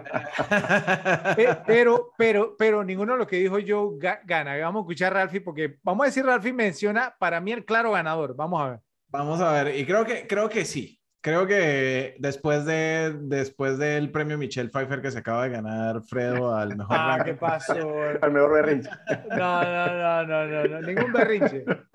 Yo traigo, no, no, no, yo no dije berrinche, lo dijiste tú, yo dije el mejor rant en pantalla y hasta te di el mejor. Entonces, eh, para mí, eh, ¿cómo es que se llama ese actor? Es Dean Winters. Yo no lo había visto más allá, o sea, lo había visto su cara, de hecho lo confundí con otro actor, eh, uno que aparece en esta película de Will Smith que se llama Hitch, y se, me pareció a, un personaje, pero después vi que no era, y resulta que él era eh, The Vulture en Brooklyn Nine-Nine, y de ahí era que se me venía su cara. Sé que ha tenido papeles menores en, en películas y en varias series, y siempre su cara se me hace familiar, pero no sabía quién era. ¿Sabes por qué Dean Winters tiene una cara que es familiar? O sea, eh, no, no tanto por esto, aunque él, él, él, actuó en una serie que se llama Oz, sí, que es un tema de una prisión, ¿cierto? También una, serie de, de HBO. Eh, él salía ahí y hay un par de actores, digamos, más aquí que los voy a mencionar yo después que salieron ahí, salieron en The Wire, eh, que para mí es una de las mejores series de todos los tiempos, pero Dean Winters no sale en The Wire. Dean Winters, eh, digamos, este es un actor que sale en unos comerciales de Allstate. Allstate. Mayhem. exactamente. Mayhem, él sale ahí. Y entonces siempre en temporada de fútbol americano de la, la NFL aparecen los comerciales y él sale ahí. Entonces por eso que la cara de él es como tan reconocible. Pero no tanto digamos, como por todos los roles que ha hecho, sino por los comerciales de Allstate. Porque yo lo reconocí por Oz. Sí, pero buen, buen, buen pick. Dale. ¿Quién más tienes? No, no, no, ese era mi, mi pick para... ¿Cómo es que se llama ese actor? Bueno, aquí voy yo. Pues yo tengo a varios en esta categoría, ¿eh? varios, me, me, me, extraña, pero hay un solo ganador para mí, ¿ok? Eh, primera mención honorífica, Kevin Nash, sí, el papel de Francis, cierto que el portero, o sea, yo dice, ah, como no, pero él no lo dijo, ¿ok? Entonces, o sea, o sea Kevin, Nash, Kevin, Kevin, Nash, es más famoso que el de Pulp Un, un, luchador, o sea, un, luchador, ¿cierto? Que hace el papel, digamos, ¿cómo se llama? El, Diesel, ¿no? diesel, Diesel. Diesel, ¿cierto? Pero lo conocen como Diesel, pero no como Kevin Nash. Kevin Nash, él también luchó como además Kevin que, Nash. Kevin Nash, eh, eh, Ralphie, él salió en la película que a ti te gusta, The Longest Yard, Sí, la, la, de Sandler, no la de Bruce Reynolds. Ese era, ese era al que le pusieron, al que le pusieron los esteroides. Los esteroides. Los esteroides. Era él. Le cambiaron los esteroides. Bueno, bueno el, el otro es el actor Clark Peters, no Clark como el mío, sino Clark con él al final. Eh, Clark P Peters, que así hizo el papel de Harry, que es, digamos, el, el, el otro, digamos, al que John Wick le encomienda que cuida a la señorita Perkins y que ella lo mata él, digamos, él salió, él salía en, esta serie de Wire, ¿cierto? Que vuelvo y repito, una de las mejores series de la historia, si me preguntan a mí, top 3 de la historia. Eh, eh, haciendo el papel, digamos, de un, detective y también hizo, tuvo un par de roles, de, hizo un papel, digamos, en Oz y ha salido, digamos, en True, Detective también en esa serie, tuvo un papel ahí un poco pequeño, ¿sí? Otro, digamos, también es el gerente del Continental, Lance Reddick, que también, digamos, entonces hacía tiene un papel, digamos, importante en The Wire, también en la misma serie. O sea que el, el, director de esta película, o los directores, digamos, obviamente eran muy fanáticos de la serie de HBO, HBO, porque hay varios actores, digamos, de, de esa serie. Toby Leonard Moore, que ya lo mencionó Joe, y Dean Winters, que ya lo mencionó Ralphie, pero el ganador, y me extraña que no lo dijera nadie, tiene que ser David Patrick Kelly como Charlie. ¿Sí? David Patrick Kelly tiene que ser el ganador porque David Patrick Kelly, si lo ubican, es el que, digamos, o sea, el, el, el que llama a John Wick para, digamos, entonces darle, digamos, eh, cena para 12. Y entonces él es el que, el que llega con los otros, digamos, a, recoger los cadáveres y después, digamos, entonces al final también aparece nuevamente para recoger el cadáver de la señorita Perkins. Eh, David Patrick Kelly era, digamos, el que agarraba con las botellitas en la, en la película Warriors. Warriors, Come Out to Play, era él. Aparecía también, digamos, en 48 horas y con Eddie Murphy y Nick Nolte, eh, también ahí. Apareció, apareció, en un montón de películas y series David Patrick Kelly desde los 80, digamos, entonces siempre damos como un loco, ¿sí? Entonces, para mí, ese, digamos, entonces, o sea, es el ganador de en esta categoría. No sé, digamos, entonces, pues si está de acuerdo. Yo tiene, tiene que haberlo ubicado ya, a, a Patrick Kelly, Sí, ¿no? sí. Bueno, y bueno, entonces, o sea, es un actor, digamos, que uno le reconoce la cara enseguida, pero que no siempre se acuerda del nombre. Mm, Bueno, la verdad es que yo no le reconocí la cara, entonces no podría dar. Yo sí tuve que haberlo reconocido. Ahora, ahora, una pregunta para los dos, porque los dos lo criticaron. Los dos, si yo le digo quién es Alfie Allen, ¿los dos saben quién es? Sí, sí, o sea, Sí, porque- claro. Ah, el ¿Tú te sabes el nombre del actor? sí, claro. ¿No? O sea, es como que menciones, no sé, a- Aquí, A ver, si nada más otra- salió en Game of Thrones, él no tiene ningún, ninguna carrera fílmica de la gran cosa. pero, pero, pero digamos, o sea, eh, es como que, que menciones al, al que hizo el papel, digamos, de Je- Jesse en Breaking Bad, sí, o sea, Pero es un Como- papel principal. De ser uno de los dos leads. bueno, a, no sé, a ver, Ralphie, no sé, otra O serie, sea, eh, eh, o sea, se- se- sería como el cuñado de, de- de- de Walter White. ¿Sabes cómo se llama? yo sé cómo se llama. En No serio, yo, yo no sé, yo sé que lo he visto en varias cosas y ese es un verdadero. Ese- es- es- eh, eh, ah, ¿quién yo, lo considero, yo lo considero igualito a este. O sea, era un personaje que no era de los grandes principales de, de Game of Thrones que te tienen que saber el nombre. Pero no, pero Theon Greyjoy sí, sí tuvo, tuvo un rol, un rol determinante en la serie. Sí, pero El- tuvo su momento, El, pero no era el un lead el de la cuñado serie. de Walter White se, se llama Dean Norris, el actor, y lo he visto en varias sí. películas. A ver, o sea, uno se sabe el nombre, claro que se sabe el nombre. Claro, después No, que lo buscaste, entonces- claro. No lo busqué, no lo busqué, en, en ningún momento, en ningún momento busqué. ¿Ok? Pero entonces, o sea, por, por, por, ¿por quién van a votar? Yo no, pues sí que tú no eras que David Patrick Kelly, o tú te sabes el nombre. No, no. No, no lo reconociste, No lo reconocí. pero sí sabes quién es. Sí sé quién es. Y lo has visto en varias y pe- ahora, películas. ahora que lo, ahora que lo dijiste, sí me, me, me acuerdo un poco, pero eh, no lo reconocí ahora con más edad, pues. Claro, sí. Pero ¿no, ¿no crees que se merece el premio entonces? Especialmente ser, porque, en ni verdad, siquiera o sea, lo por lo menos- reconociste. por, porque por lo menos yo no tengo nadie así de gran peso. O sea, el Toby, Len- Toby Leonard tampoco es que es de que wow. Por eso te digo, ninguno de los otros tiene, tiene pues como el currículum que tiene en la cantidad de películas que ha salido. Pudiera ser, pudiera ser. Ok, entonces, ¿gana David Patrick Kelly? Rafa no está muy convencido. No. Pero sí, pero igual, o sea, ¿Cuál tú tenías, Rafa, para decirme La- con el tuyo? Dean Winters, ¿Que era quién? el, de el los comerciales de Old State, Brooklyn Ah, ah, está interesante, pero es que Pero yo no- tengo en otra categoría. Eh, eh, eh, entonces, Ra- Ralphie, por lo menos, digamos, en cuanto a esta categoría se, se refiere, tu opinión es muy importante, pero totalmente relevante. Gana David Patrick Kelly. ¿Ok? Mira la cara, Ralphie. Hay que darle un premio después del berrinche, Rafa. Ah, ¿qué exacto, hay, que dejar- hay que dejarlo ganar, weón. Ningún, ningún Si no se no, nos no. extiende esto aquí mucho. No, no, no. Gana, gana David Patrick Kelly, digamos, entonces en. eh, ¿Cómo es que se llama ese actor? Bueno, muy bien, bien, yo, yo me, me da gusto porque entre como en razón, oye, que está muy bien. Bueno, Que no había nadie de peso, no había nadie. bueno, veamos quién fue el mal actor. Ahora pues, vamos a empezar contigo, Ralphie. A ver, Toby Leonard Moore como Víctor. Uno de los candidatos. Un Sí, fuerte ese candidato. tipo no, no hubo línea convincente de su parte. O sea, y te lo juro que, que me opacó a cualquier otro, o- otra mala actuación ahí. O sea, eh, demasiado malo. Sin Daredevil es, es igual. Bueno, Daredevil no, no me la he visto, obviamente, pero demasiado malo. Eh, Es- eh, es yo sé que no te gusta, no, yo sé que no te gustan los superhéroes, pero si quieres ver acción desmedida, sobre todo la segunda temporada de, de, de Daredevil que sale de Punisher, es brutal. ¿Ah, sí? Bueno, porque la película que yo me vi de Daredevil fue Ah, no, no, no, la serie, la, La, serie. la de Ben. Affleck. Sí, no, no, esa es digna del premio de la señora de los gatos. Listo. sí. Ok, yo tengo a dos. Yo tengo a dos. Uno, ya lo dije, es el amigo Dean Winters. O sea, y lo voy a explicar por qué. Porque Fred, que tú lo has visto, obviamente. O sea, el personaje que él hace en los comerciales de Allstate, como Mayhem, le llamo yo, eh, eh, es, o sea, es, él como que traspasó ese, ese, ese personaje de Mayhem, lo traspasó a esta película, entonces era como muy inexpresivo, como que en una situación de estrés o en una situación de alegría el tipo tenía la misma cara, o sea, e- el tipo, pero, o sea, era como, no sé, era como una máscara, pues, o sea, no, no, no tenía ningún tipo de emoción. Eh, Que, que en el comercial queda cool, por cómo es, pero acá no. Acá sí requerías tener un poquito más de rango y lo hizo para mí fatal. Sí, sí, sí, él no tiene rango. Dean Winters no tiene mucho rango, la verdad. Sí, o sea.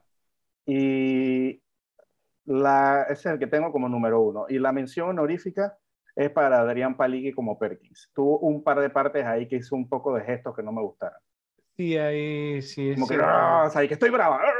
O sea, unas caras ahí como que no. Sí, sí, sí, ahí la, la verdad, la verdad es que ahí, ahí sobreactuó sin, sin hablar mucho, ¿no? ¿Cierto? Sí, O sea, tú no tienes que hacer gestos para mostrar que estás enojado. Total, como sin, sin gesticular te ves más enojado. Sí, sí. Eh, eh, eh, usando el método Joey Triviani. La, la, la, no, no será la cara que ponía como de que...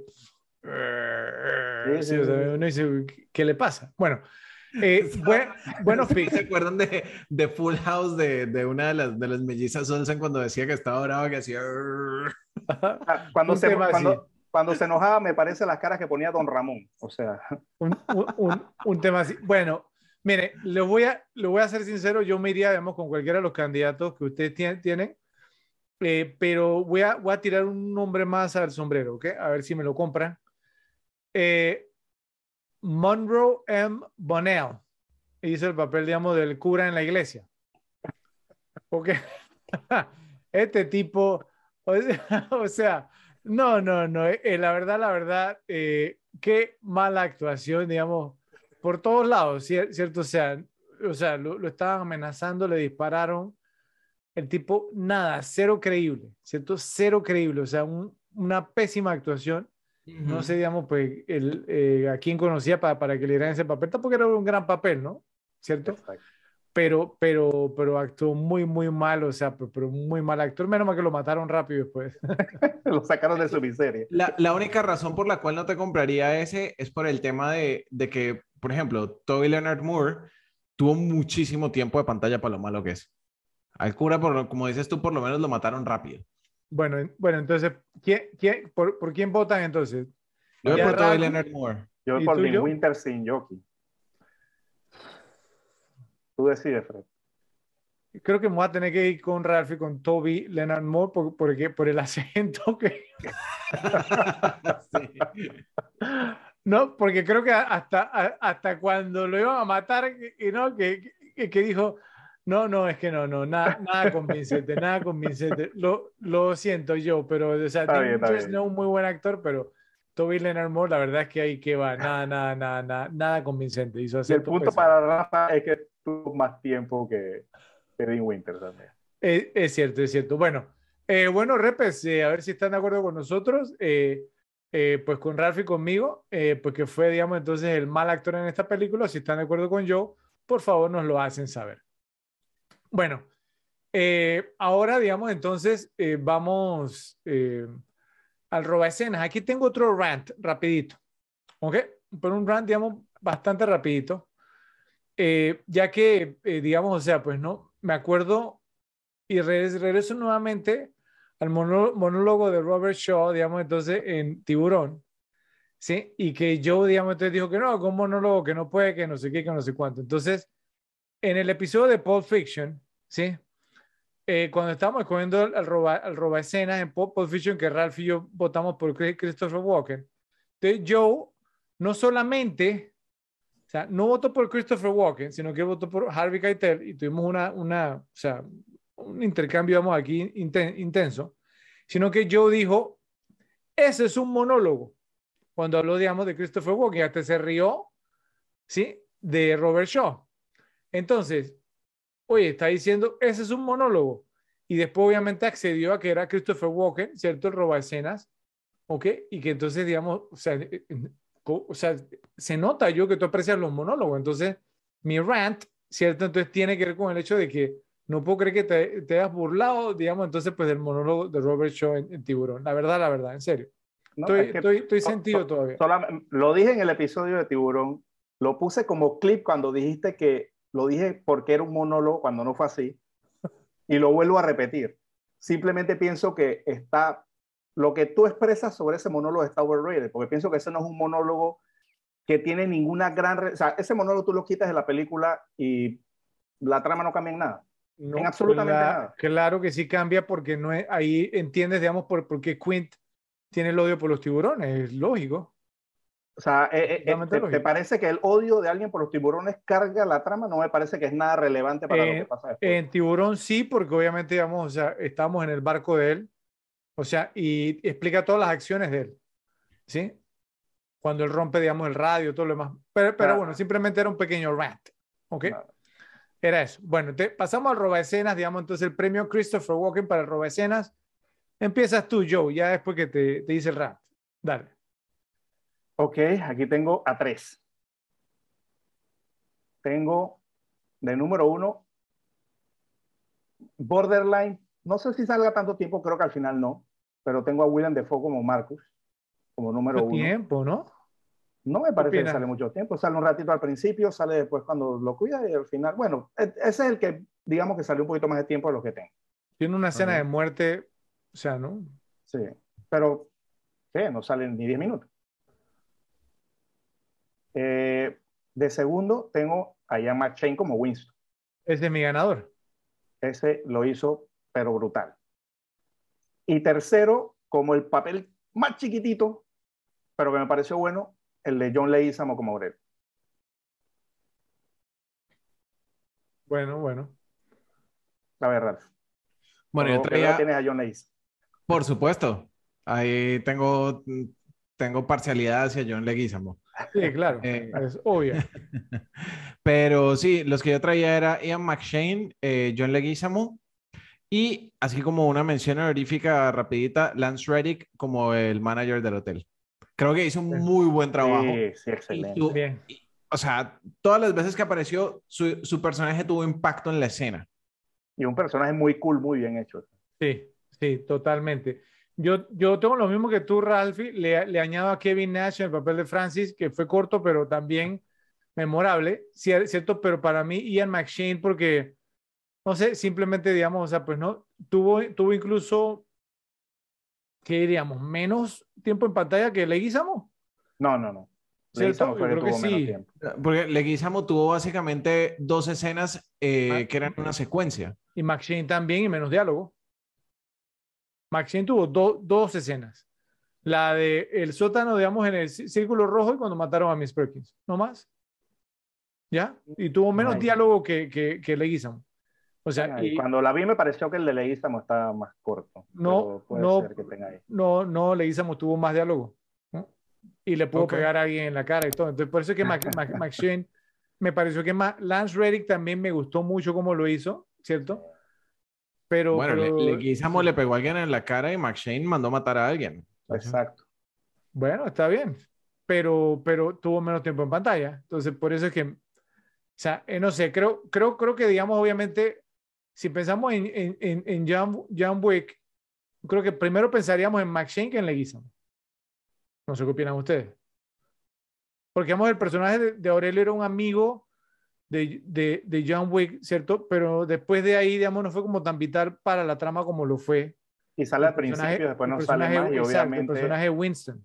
y obviamente el de Winston también es más importante porque Sí. es el hotel de los Sí. matones. Y además que Win- Winston es el que le da el dato, digamos, a John Wick de que Vigo va camino al helipuerto. Y también en las siguientes películas Winston es muy importante. A- aparece, bueno, aunque, aunque Aure- Entonces, Aurelio ahí- también por aparece, eso, pero, pero ahí, aparece es, creo que en la segunda o tercera, no me acuerdo. ahí es donde pasa, pasa de ser un, un robaescenas a ser ya un personaje de la trama. Y el robaescenas no siempre es un personaje, un personaje eh, importante en la trama. Porque, por ejemplo, Christopher Walken, ¿qué, qué importancia tenía en la trama de, Uh. de Pulp Fiction? El reloj, eso lo Total. en ese- en ese O sea, episodio. si claro. Christopher Walken no sale ahí, las acciones de Butch no tienen ninguna lógica. Es correcto, sí. O sea, Bueno, no tiene y- ningún- To- to- volvemos. Total, él lo John hizo Leguizamo- reloj. John Leguizamo era el silver lining a, a que John Wick supiera quién, quién era el tipo. eh, pues igual lo hubiera encontrado. O sea, ¿no? O sea, eh, eh, pues era un matón a sueldo. ¿Tú crees que no, no lo iba a encontrar? Sí, sí, sí, pero pues... Por No eso, sé. eh, no sé, a mí me parecemos como que Laura de Ian McShane, digamos, entonces en, en el sótano, ¿cierto? Y, a- a- pues, o sea, no, al final cuando manda a matar a Miss Perkins, ah, simplemente fue muy cool. Obviamente, pues ese actor, digamos, siempre me, me ha gustado cómo actúa de, desde, o sea, no sé, Deadwood también, ¿cierto? Antes incluso de eso, ¿sí? Eh, aparecíamos en Sexy Beast también, entonces, a mí me, me, me gusta Leguizamo también, ¿sí? Pero creo que en esta película McShane, digamos, entonces se lo ganó. ¿no? Ok. No sé. Igual, Bueno. estaba entre, o sea, estaba entre los que yo traía. Eh, Le toca a yo romper el empate, ¿eh? entonces ¿con quién se va? Yo tenía Machine de segundo, a Dafoe de primero, pero sí dice que tiene muchas escenas. Porque me parece que fue más memorable que de los, de los otros, o sea, sobre todo por la escena de la muerte. O sea, esa escena fue, me, me encantó. O sea, yo me voy a morir a mi manera. O sea, me parece Pero- que como pero yo- robador de Yo, escena. na- nada más la escena, la escena de Dafoe toma más tiempo que lo que tuvieron Winston y Aurelio en pantalla. pero fue mejor. Entonces, al final, ¿es de mejor o es de que, de- del que la hace en menos tiempo? ¿Cuál es el criterio? Es el mejor. Y Mm. tampoco salió ni 15 minutos, ni 10 minutos. ¿Qué opinas, Rafi? ¿Te, te convence con Willem Dafoe? Para mí, Willem Dafoe tuvo muchísimo más tiempo y, y eso para mí sería un deal breaker. Eh, o sea, no es que tengamos una regla de que la tiene, tiene Sí, que sí, haber de- tenido de que menos sea de que cinco menor tiempo minutos. tampoco es, sí, es cierto, eso es cierto lo que dice Joe. Entonces, sí. Bueno, O sea, lo que pasa es que para mí Dafoe fue ya fue un personaje, digamos, semi-principal dentro de la historia. mm. yo, O sea, yo, yo siempre he tenido la idea como de el roba escenas es el que te aparece en una escena que de pronto ni siquiera es relevante del todo para la historia, pero te, te acuerdas de esa persona. pero, pero entonces Christopher Walken hubiera ganado, como dijo yo. Porque si fue relevante. Bueno, creo que entonces que no vamos a que- quedar de acuerdo entonces, porque ni- ninguno cede, entonces vamos a ponerlo como un triple empate. ¿Cierto? No gana nadie y los que van a Ahí romper el podría- empate van Yo a ser los podría poner ahí a McShane porque al final también era una uno de mis picks. Yo lo tengo de segundo después de Dafoe. Entonces, Bueno, simplemente pienso que simplemente pienso que Dafoe fue el mejor. Si quitamos el tema del tiempo, etcétera, etcétera. Yo pienso que si no sale más de 10 minutos, para mí es, es un robo. Lo, ¿sabes, ¿Sabes qué pasa yo? O sabemos que es que, mira, él sale al inicio de la película, ¿cierto? En la escena del cementerio. Eh, sale, digamos, en, en- al- en la mitad de la Un película, minuto. pero Cuando sale, el- ¿sí? O sea, sale en la mitad de la película cuando el contrato. Después lo, lo salva dos veces. Y después tiene una escena de muerte. O sea, eso no es un roba escena, yo, es un personaje principal. Sí, me a entender, o sea, y tú lo sabes tam- también. Y mira, la, la cara ya te delató. Ok, entonces, No vamos con McShane. ¿viste?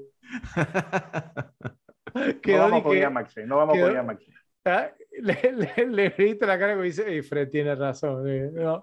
Bueno, bueno. Entonces, Ian McShane gana, sí, la categoría entonces de el roba escenas en John Wick.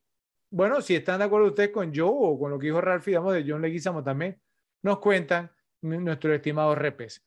Bueno, datos medio googleados.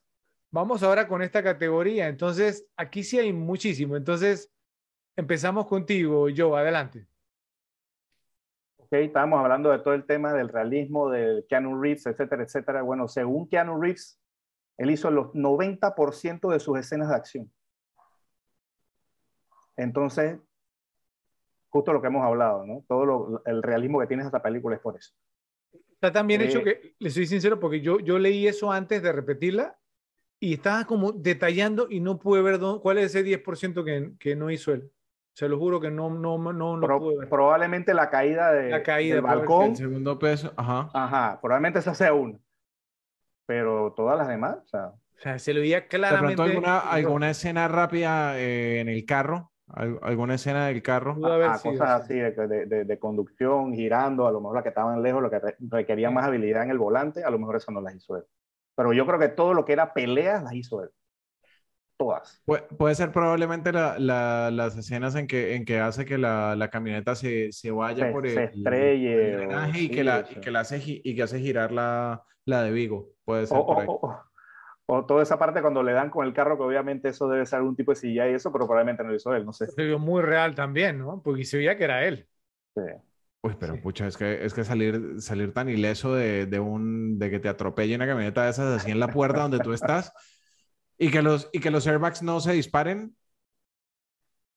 Bueno, Me- metiendo por otro lado, pero me, Ya molestó más eso en la segunda parte. Miren, digo, así que en la segunda parte lo atropellan un par de veces, pero fuerte y nada, ninguna fractura ni nada, eso sí me molestó. Pero eso será para otra ocasión. Hay otra que tengo es que Keanu Reeves aprendió y memorizó la secuencia de la pelea en el club nocturno el día del que se filmó la escena, Increíble. el mismo día. Increíble. A ver, tengo más, pero avancen ustedes. Dale, Rafi. Bueno, a ver, hay un par. Eh, hablando, digamos, de, de todo el tema que Keanu hacía sus propias escenas, el tipo para recuperarse todos los días después de que filmaba escenas de acción para John Wick tenía que tomar baños, baños helados. O sea, y que fue una técnica que aprendió de cuando estuvo en Matrix, que le costaba recuperarse. Entonces, físicamente lo que hacía era tomar baños eh, en, la, en una tina llena de hielo para, se pucha, a los 50 años estar haciendo esas piruetas así seas atlético. O sea, y aquí no hay, y aquí no hay semilla del ermitaño. Exacto, de los, de los, de los 35 para arriba duerme mal nomás, y ahora. Sí. Entonces, bueno, y estos son dos datos relacionados a, a Kolstad, a Derek Kolstad, el escritor de, de, la película. El primero es que el título original de John Wick era Scorn. Y a ver si me ayudan con, con la traducción de Scorn. Es Den. Sí, más o menos por ahí va la cosa. Entonces, y era porque se había, cuando lo escribió, se había inspirado en películas como Taken, como eh, Man on Fire, Hombre en Llamas, que eran de principios de los 2000. Entonces, por ahí se iba el, el título como en todo el tema de venganza, pues, o de, de desprecio. Y de hecho, el nombre John Wick es un nombre real. Y era el nombre del abuelo de Derek Kolstad. Y de ahí fue que se, se inspiró para, para, darle el nombre del personaje. Ok, bueno. Eh, yo tengo una, vamos, que es bastante buena, eh, pero entonces voy a dejar que yo, o sea, no, evacúa yo, ¿cierto? Que yo, yo tengo otra, a lo mejor, digamos, tú tienes alguna que yo voy a mencionar, pero tengo una que me parece que ustedes no van a tener. Ok. Eh, cuando John Wick se despierta con los rusos en su casa, la escena refleja un incidente similar que le, que le ocurrió a Keanu Reeves en el 2014, o sea, el mismo año que se estrenó la película, donde Reeves se despertó con un acosador que había irrumpido en su casa.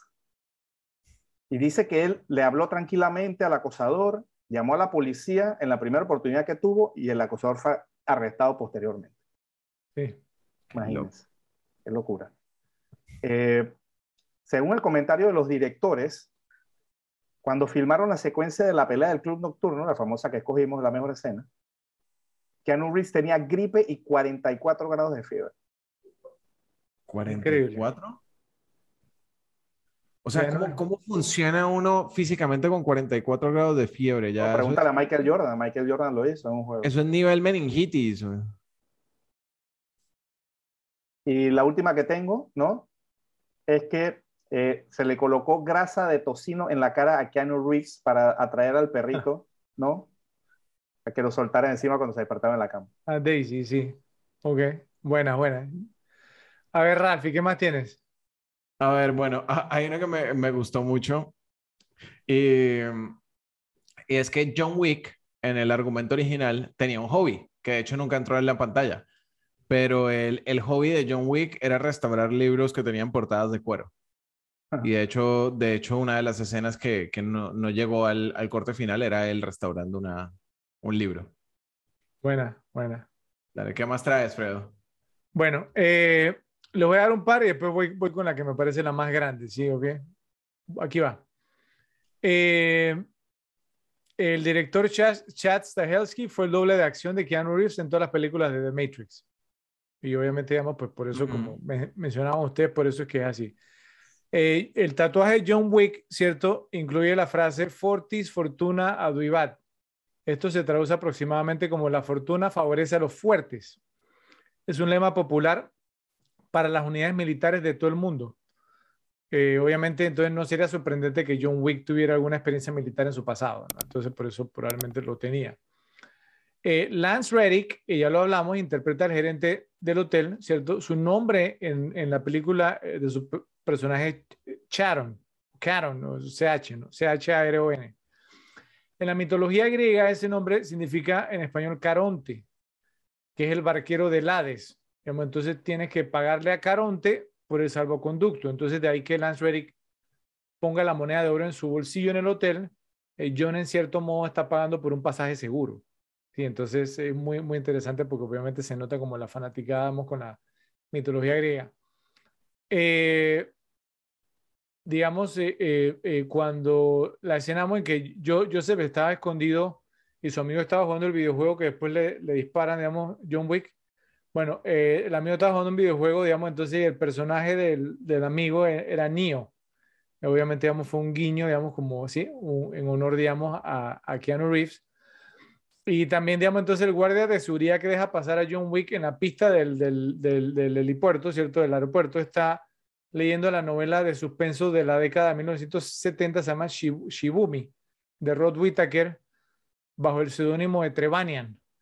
Esa novela trata sobre un maestro asesino retirado que es arrastrado de regreso a su antigua vida criminal. Eh, es, la, es la misma historia que cuenta Vigo sobre cómo Wick mató una vez a tres hombres con un lápiz eso, digamos, sucede, digamos, entonces o se narra en la novela. Y la que le tengo, digamos, que es como la más grande, es la siguiente. ¿Se acuerdan de Kevin Nash, Francis, cierto, el portero? Eh, eh, ¿Cómo lo saluda John Wick en la película? ¿Qué le dice John Wick a, Francis, el portero? No recuerdo palabras. ¿Cómo es el intercambio de ellos? ¿De qué hablan? Pero sí, de de cómo se ven y, y de hecho que le, le, dice a Kevin que se puede tomar la noche libre, ¿no? Pero no, pero y antes de eso hablan de algo de la, de la apariencia física de Francis. ¿Qué dice Francis? A que ha adelgazado. Ah, que ha perdido peso, sí. O, okay, 25 libras o algo. Ajá. 60 pounds, 60 pounds, 60 libras, creo que le decía. 60 libras, bien. Per, per, perfecto. Entonces aquí viene el punto. Este está súper bueno. ¿Ok? Yo sé cuál y es. Viene, y, viene, y viene el punto. ¿Ok? Es que en una entrevista que dio Kevin Nash, ¿cierto? Eh, porque siempre la gente se pregunta, bueno, ¿por qué dejó a Francis irse? Entonces, sucede lo, siguiente, en la entrevista que, vio, que dio Kevin Nash, entonces, eh, la razón por la que su personaje Francis, el, Francis, el portero, le permitieron vivir es porque cuando Wick menciona que había perdido algo de peso y Francis dijo que había perdido 60 libras, Wick estaba preguntando en código cuántos hostiles, digamos, o sea, de los malos había en el edificio la respuesta de Francis fue 60, dándole indicar que había aproximadamente 60 tipos, digamos, entonces armados y esperándolo adentro del edificio. Debido a que Francis le proporcionó la información a John Wick, por eso es que John Wick le permitió vivir y le dijo, tómate el resto de la noche libre. ¿Qué tal, qué tal esa?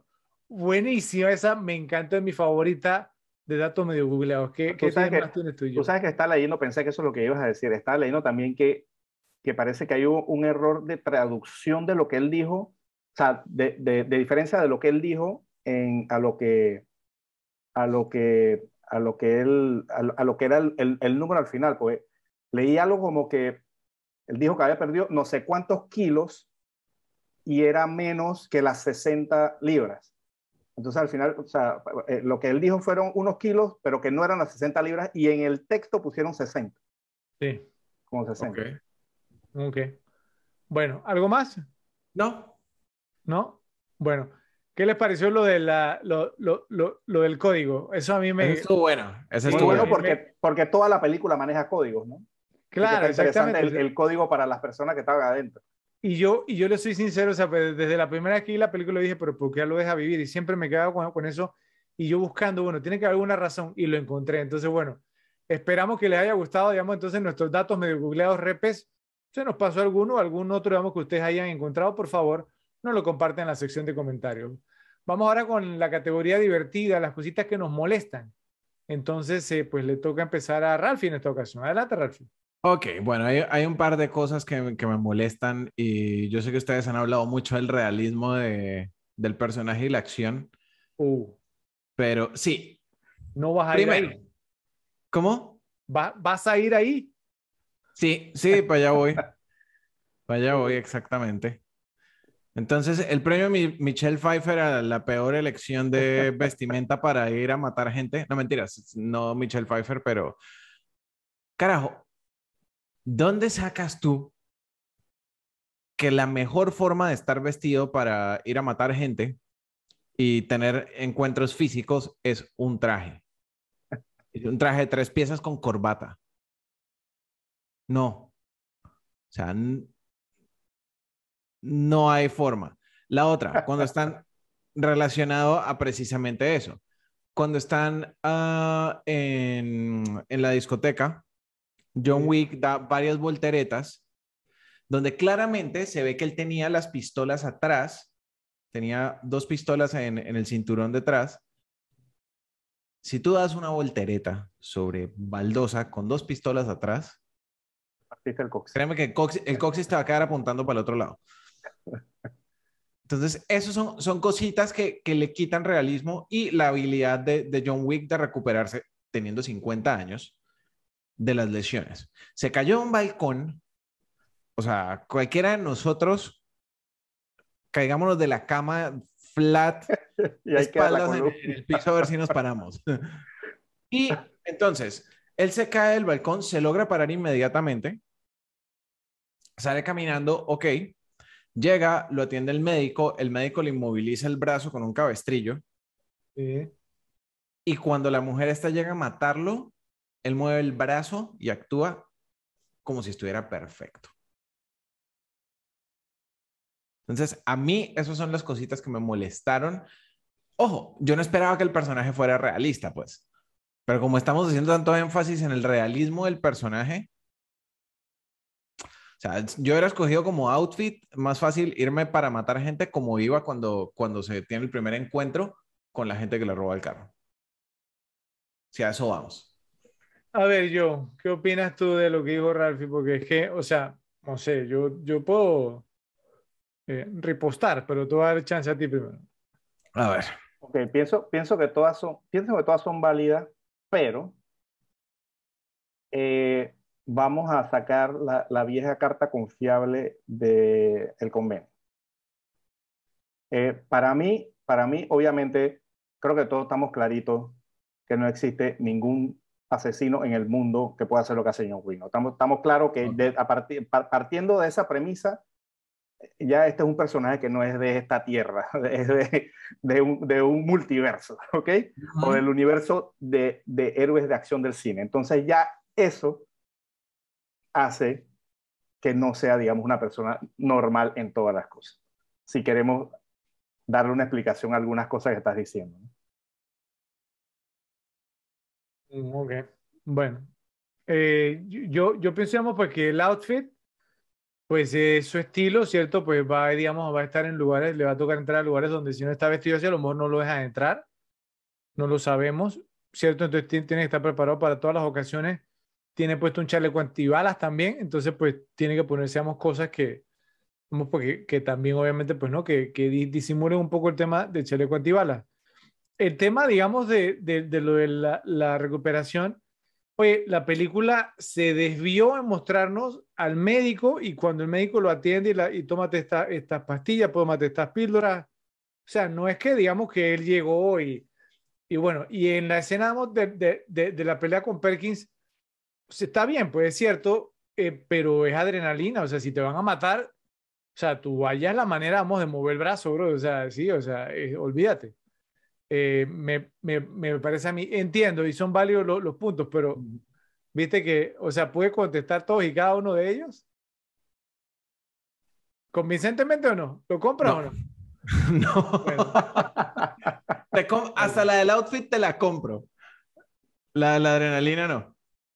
Ok. La caída del segundo piso está difícil de... O sea, que Bueno. tú te puedas parar tan tranquilo. uf. Bueno, ¿qué, qué, qué, qué más tienes, Rafi? ¿Era solo eso? No, realmente, realmente era eso. O sea, no. Volvemos.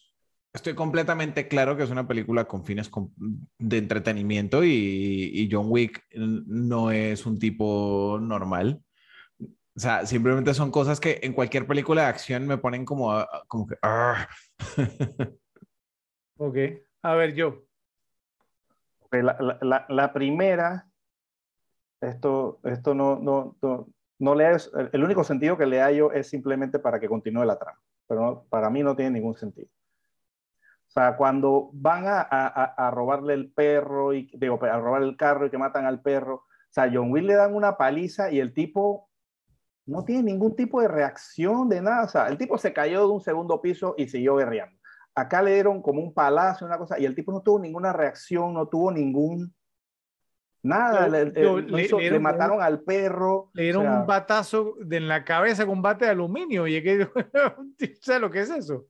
Y tú sabes lo que es que te den un- un carro de cuatro toneladas y tú te pares tan tranquilo.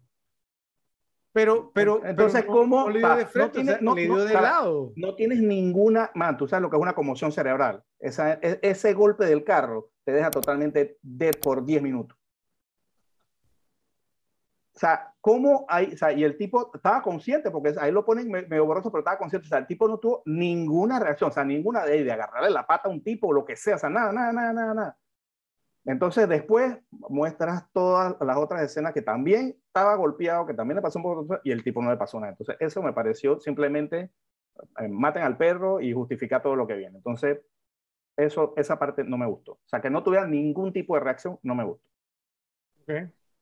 Eh, la segunda, esto creo que también lo mencioné en un, un capítulo anterior. O sea, cuando agarran a John, que, que, que se lo llevan para donde, para donde, para donde este, ¿cómo que se llama el, el, el, el, el líder? ¿Vigo? Vigo, Vigo. Para donde vivo. Lo mismo de con McLean. Lo tienes ahí. ¿Por qué no lo Ma- matas? mátalo, mátalo, sí. Mátalo. Mátalo. Bueno, ¿Cuál- de hecho, ¿Qué ha- necesidad hago un de paréntesis. llevar?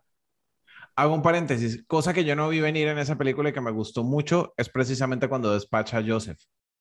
Que eso rara vez se ve. Que un héroe llegue y no, no haya todo el drama asociado a. No, simplemente se acerca, le- lo ejecuta y se va. Pero, pero sí, sí, pero no, Ralfi, porque acuérdate que en el círculo rojo lo tuvo en la mira y no, no, no lo mató. O Sí, le falló. cuan- cuan- cuando, no, no, no, él no le disparó. Cuando, cuando Joseph estaba, digamos, en, ahí en el, ¿qué era eso? Una piscina, no me acuerdo que era un... un- Sí, como una- un sí, jacuzzi. un- Sí, un jacuzzi ahí. Y John lo tenía apuntado y tenía al tipo abajo. O sea, y Joseph estaba ahí listo, lo, lo puede, le puede haber disparado. Pero entonces decidió matar primero al que tenía abajo, y dándole oportunidad a Joseph, digamos, de, de que huyera. Ahí lo tenía y lo pudo haber matado o no. También. No sé, lo, lo que, lo- si tú te das cuenta, la- a, a ninguno, casi ninguno le disparó de lejos y yo asumí que era por el tema de que había gente inocente alrededor, pues. Bueno, pero en la, en la, en la escena en la pista de baile había gente por todos lados. Sí, pero, pero si tú Era de ves, cerca, ninguno pero de los de malos le disparó de lejos. A todos fue... Buen punto. Ok. Bueno, la última que tengo es otra cosa que. Y que, y que medio cliché también. O sea, en toda la película, de todas las balas que salieron de la pistola de John Wick, ¿a cuántos le falló? Pero como dijo Ralphie, o sea, disparando de... de Casi a ninguno, casi a ninguno, casi a ninguno. Hasta Pero- distancia, hasta, hasta, hasta, hasta distancia, ni siquiera eh, a todos a quemarropa no fueron todos. A distancia también les daba. Sí, incluso a, trave- a través de los muebles de su casa. ¿Te Pero, acuerdas? pero, pero bueno, pero esos son los extras, ¿no? Entonces, cuando llega la muerte del personaje principal de Vivo, lo tenía, cuando le estaba dando el carro, lo tenía tres metros de distancia. Está golpeado yo. Se quejan. mismo. Le, le, sol- le- le soltó un pocotón de tiros y no le dio ninguno.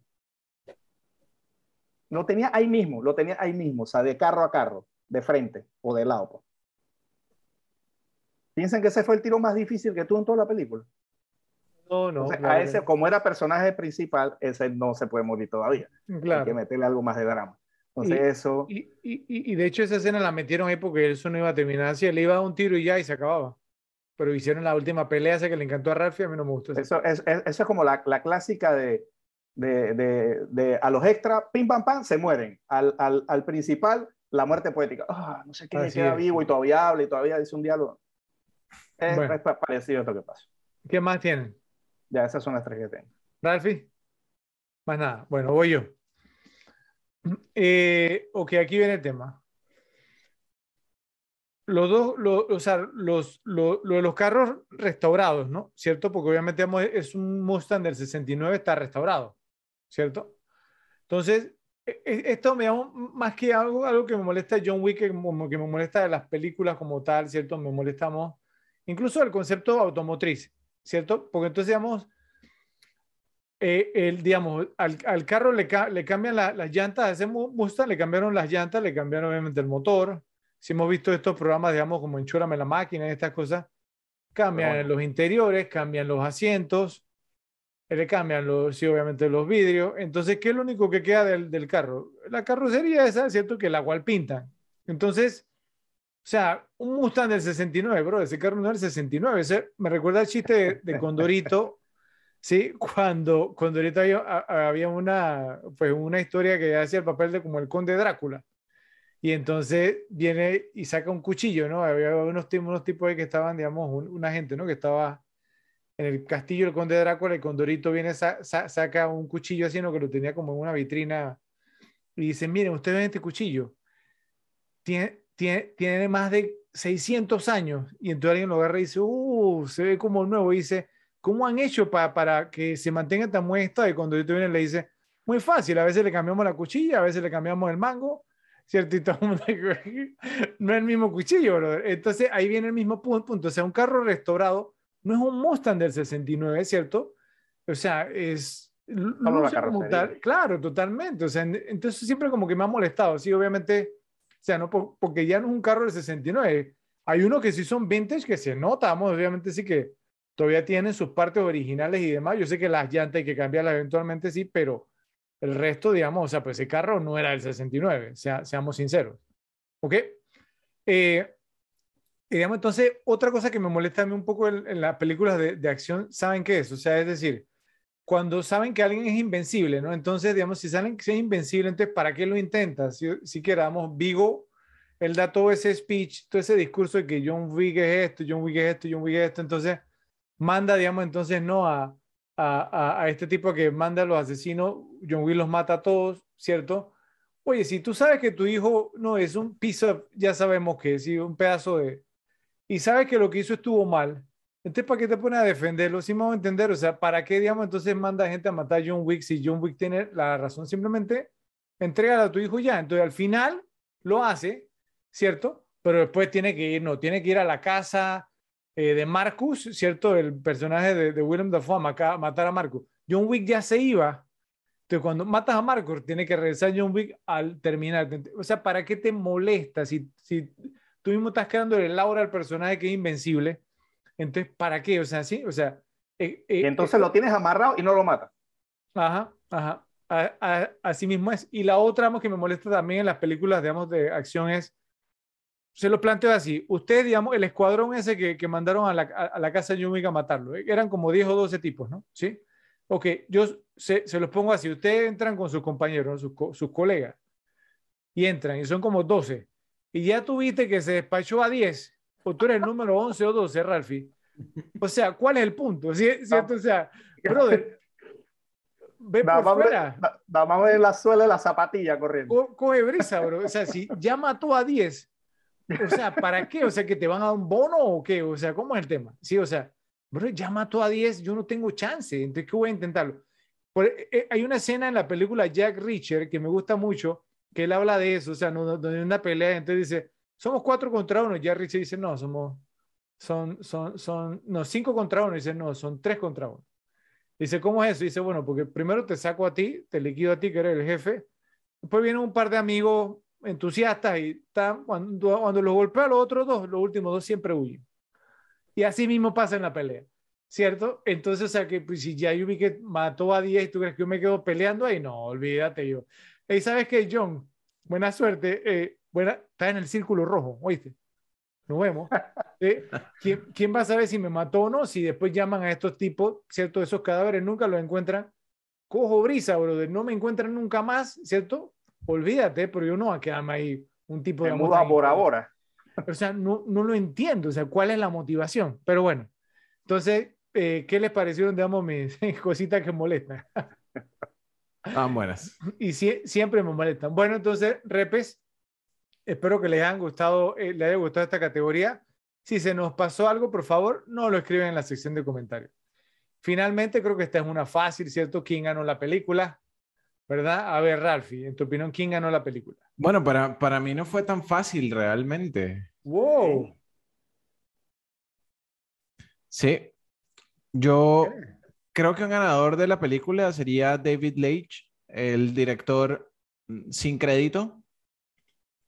O sea, estos dos directores como, como stuntmen tenían muchísimo historial pero como directores, mm, esta fue su primera oportunidad básicamente y David Leitch terminó dirigiendo posterior a esto eh, un short de Deadpool, Atomic Blonde, Deadpool 2 y tiene otra que se llama Bullet Train en, en etapa de postproducción. Por otro lado, eh, el otro que era Chad eh, Stahelski, también no tenía nada y el tipo dirigió John Wick 1, el 2, el 3, la 4 que está en postproducción, en postproducción tiene Highlander también en postproducción y otras más. Entonces creo que para mí ellos están como ganadores. Porque ya el resto, o sea, Keanu Reeves ya era un nombre, o sea, ya. Pero venía en mal momento, Ralphie, ¿no? Exacto. Eh, o sea, él estaba, su carrera estaba muerta, muerta, muerta. Ah, por eso lo digo. Ok. ¿Qué opinas, yo? Eh, y ojo, o sea, en verdad lo que dice Rafa también es muy válido. Es cierto. Pero, pero pienso que, o sea, el, el, el revival que tuvo con esta película, la, eh, la carrera de, de Keanu Reeves fue otra cosa. O sea, el tipo en verdad estaba eh, haciendo ya nada. Nada, nada, nada, nada, nada, por, por varios años. ¿eh? El mismo año hizo una película que se llama Knock Knock. No sé si la han visto. No. Malísima, y, Dios mío. Y bueno, y esta película, obviamente, con el personaje de John Wick, y no solo eso, sino que también él eh, eh participó en un videojuego que se llama Cyberpunk. O sea, que, que, él fue la imagen del juego. O sea, el, el, el, tipo después de esta película volvió a tener vida y digamos que vamos a decir que por, por la saga de John Wick se ha mantenido vigente, porque okay. entre esos papeles, entre esos años no me acuerdo tampoco de otros papeles, pero, pero esta película le dio vida después de los 50 años como probablemente uno del de, héroe de acción, como, como dijimos en antes, no el título de héroe de acción del momento. Lo tiene en este momento, lo tiene. Ok, sí. ok, ok. Les, les, Yo, les concedo eso. Pero, pero me, me, gustó lo que dijiste, Ralph. Sí, o sea, yo concuerdo con yo que pues, Keanu lo gana o ganó la película, pero, o sea, pero válido lo que dijiste. Sí. Te logra comprar un poquito, sí, David Leitch, porque Rubia Atómica es muy buena cinta, ¿cierto? Y él la dirigió. Si me hubieras dicho que él dirigió Deadpool 1, te la compro, pero Deadpool 2, ah, Deadpool 2 sí, no, sí que va. Deadpool pero 2, a nivel, o sea, igual a nivel de taquilla, Deadpool 2 fue una salvajada. Pues. No, no, sí, claro, claro, pero, pero, fue una salvajada por, por lo que había sido Deadpool 1. O sea, sí, que, sí, por supuesto, pero... que, que en un episodio, igual, digamos, anterior, pero, que no, sí. creo, creo, que fue el de Super Cool, que hablábamos de cuáles eran las películas que yo más me había reído en mi vida. Deadpool estaba, estaba en esa categoría también, que yo estaba en el cine que no aguantaba la, la risa, ¿cierto? Y no era una comedia, pero, pero increíble esa película. Entonces, bueno. Yo no diría eh, que fueron los ganadores, pero, pero sí ganaron, definitivamente. Sí ganaron, sí, porque, claro, claro. Pero, pero, pasaron a otro nivel también. Claro, o sea, o sea, Keanu pasó, digamos, de está su carrera muerta, ¿cierto? En, en estado de coma, a tener, digamos, entonces ahora mismo el, el cinturón, digamos, del el héroe de acción. O sea, John Wick es cool con los, con, los, con los pelados, ¿cierto? Con los muchachitos, con los chicos, con los videojuegos y todo lo demás. O sea, un tipo de, digamos, ya que ya, ya, ya pasa los 55, ¿no? Ahora mismo. Y, y él es cool, en el 2014 o sea, tenía 50. Imagínate, ya, ya tiene 55. Va para 60. 50, sí, va para 60 años. Y, y tiene la cuarta en preproducción. Imagínense, entonces, o sea, pues un tema ¿Cómo no la debe haber ganado él? Claro que la ganó. 57 ¿Sí? años tiene Keanu Reeves. Exactamente, lo que te estamos diciendo. Entonces, por esa razón, la, la gana Keanu. Entonces, repes, si están de acuerdo con nosotros, por favor, eh, nos lo comentan, nos lo hacen saber, o si piensan, pues que como, como mencionó Ralphie, que él tiene razón, entonces, pues que los directores la ganaron. Justo cuando John Wick pensaba que estaba fuera, lo vuelven a meter. Es la fórmula probada y verdadera de un último trabajo, atraco, asignación. Un criminal profesional deja la vida del crimen en busca de paz y tranquilidad, pero naturalmente se ve arrastrado de vuelta a sus viejos lugares y hábitos para ajustar cuentas finales. Pero John Wick le da vida emocionante a esta premisa cansada, gracias a una coreografía de acción deslumbrante, imágenes elegantes y, lo más importante, una actuación antihéroe vintage de Keanu Reeves. John Wick es un emocionante thriller de acción del tipo que rara vez se encuentra en los cines en estos días. El género que alguna vez fue popular, encabezado por personajes como Sylvester Stallone, Arnold Schwarzenegger, Bruce Willis, Steven Seagal y Jean-Claude Van Damme, durante su apogeo. Ha sido una especie en peligro de extinción este tipo de películas durante las últimas dos décadas. Ocasionalmente aparece una película como The Raid, La Redada, para satisfacer a los fanáticos con una inclinación por la violencia clasificada R, no apta para menores de 18 años.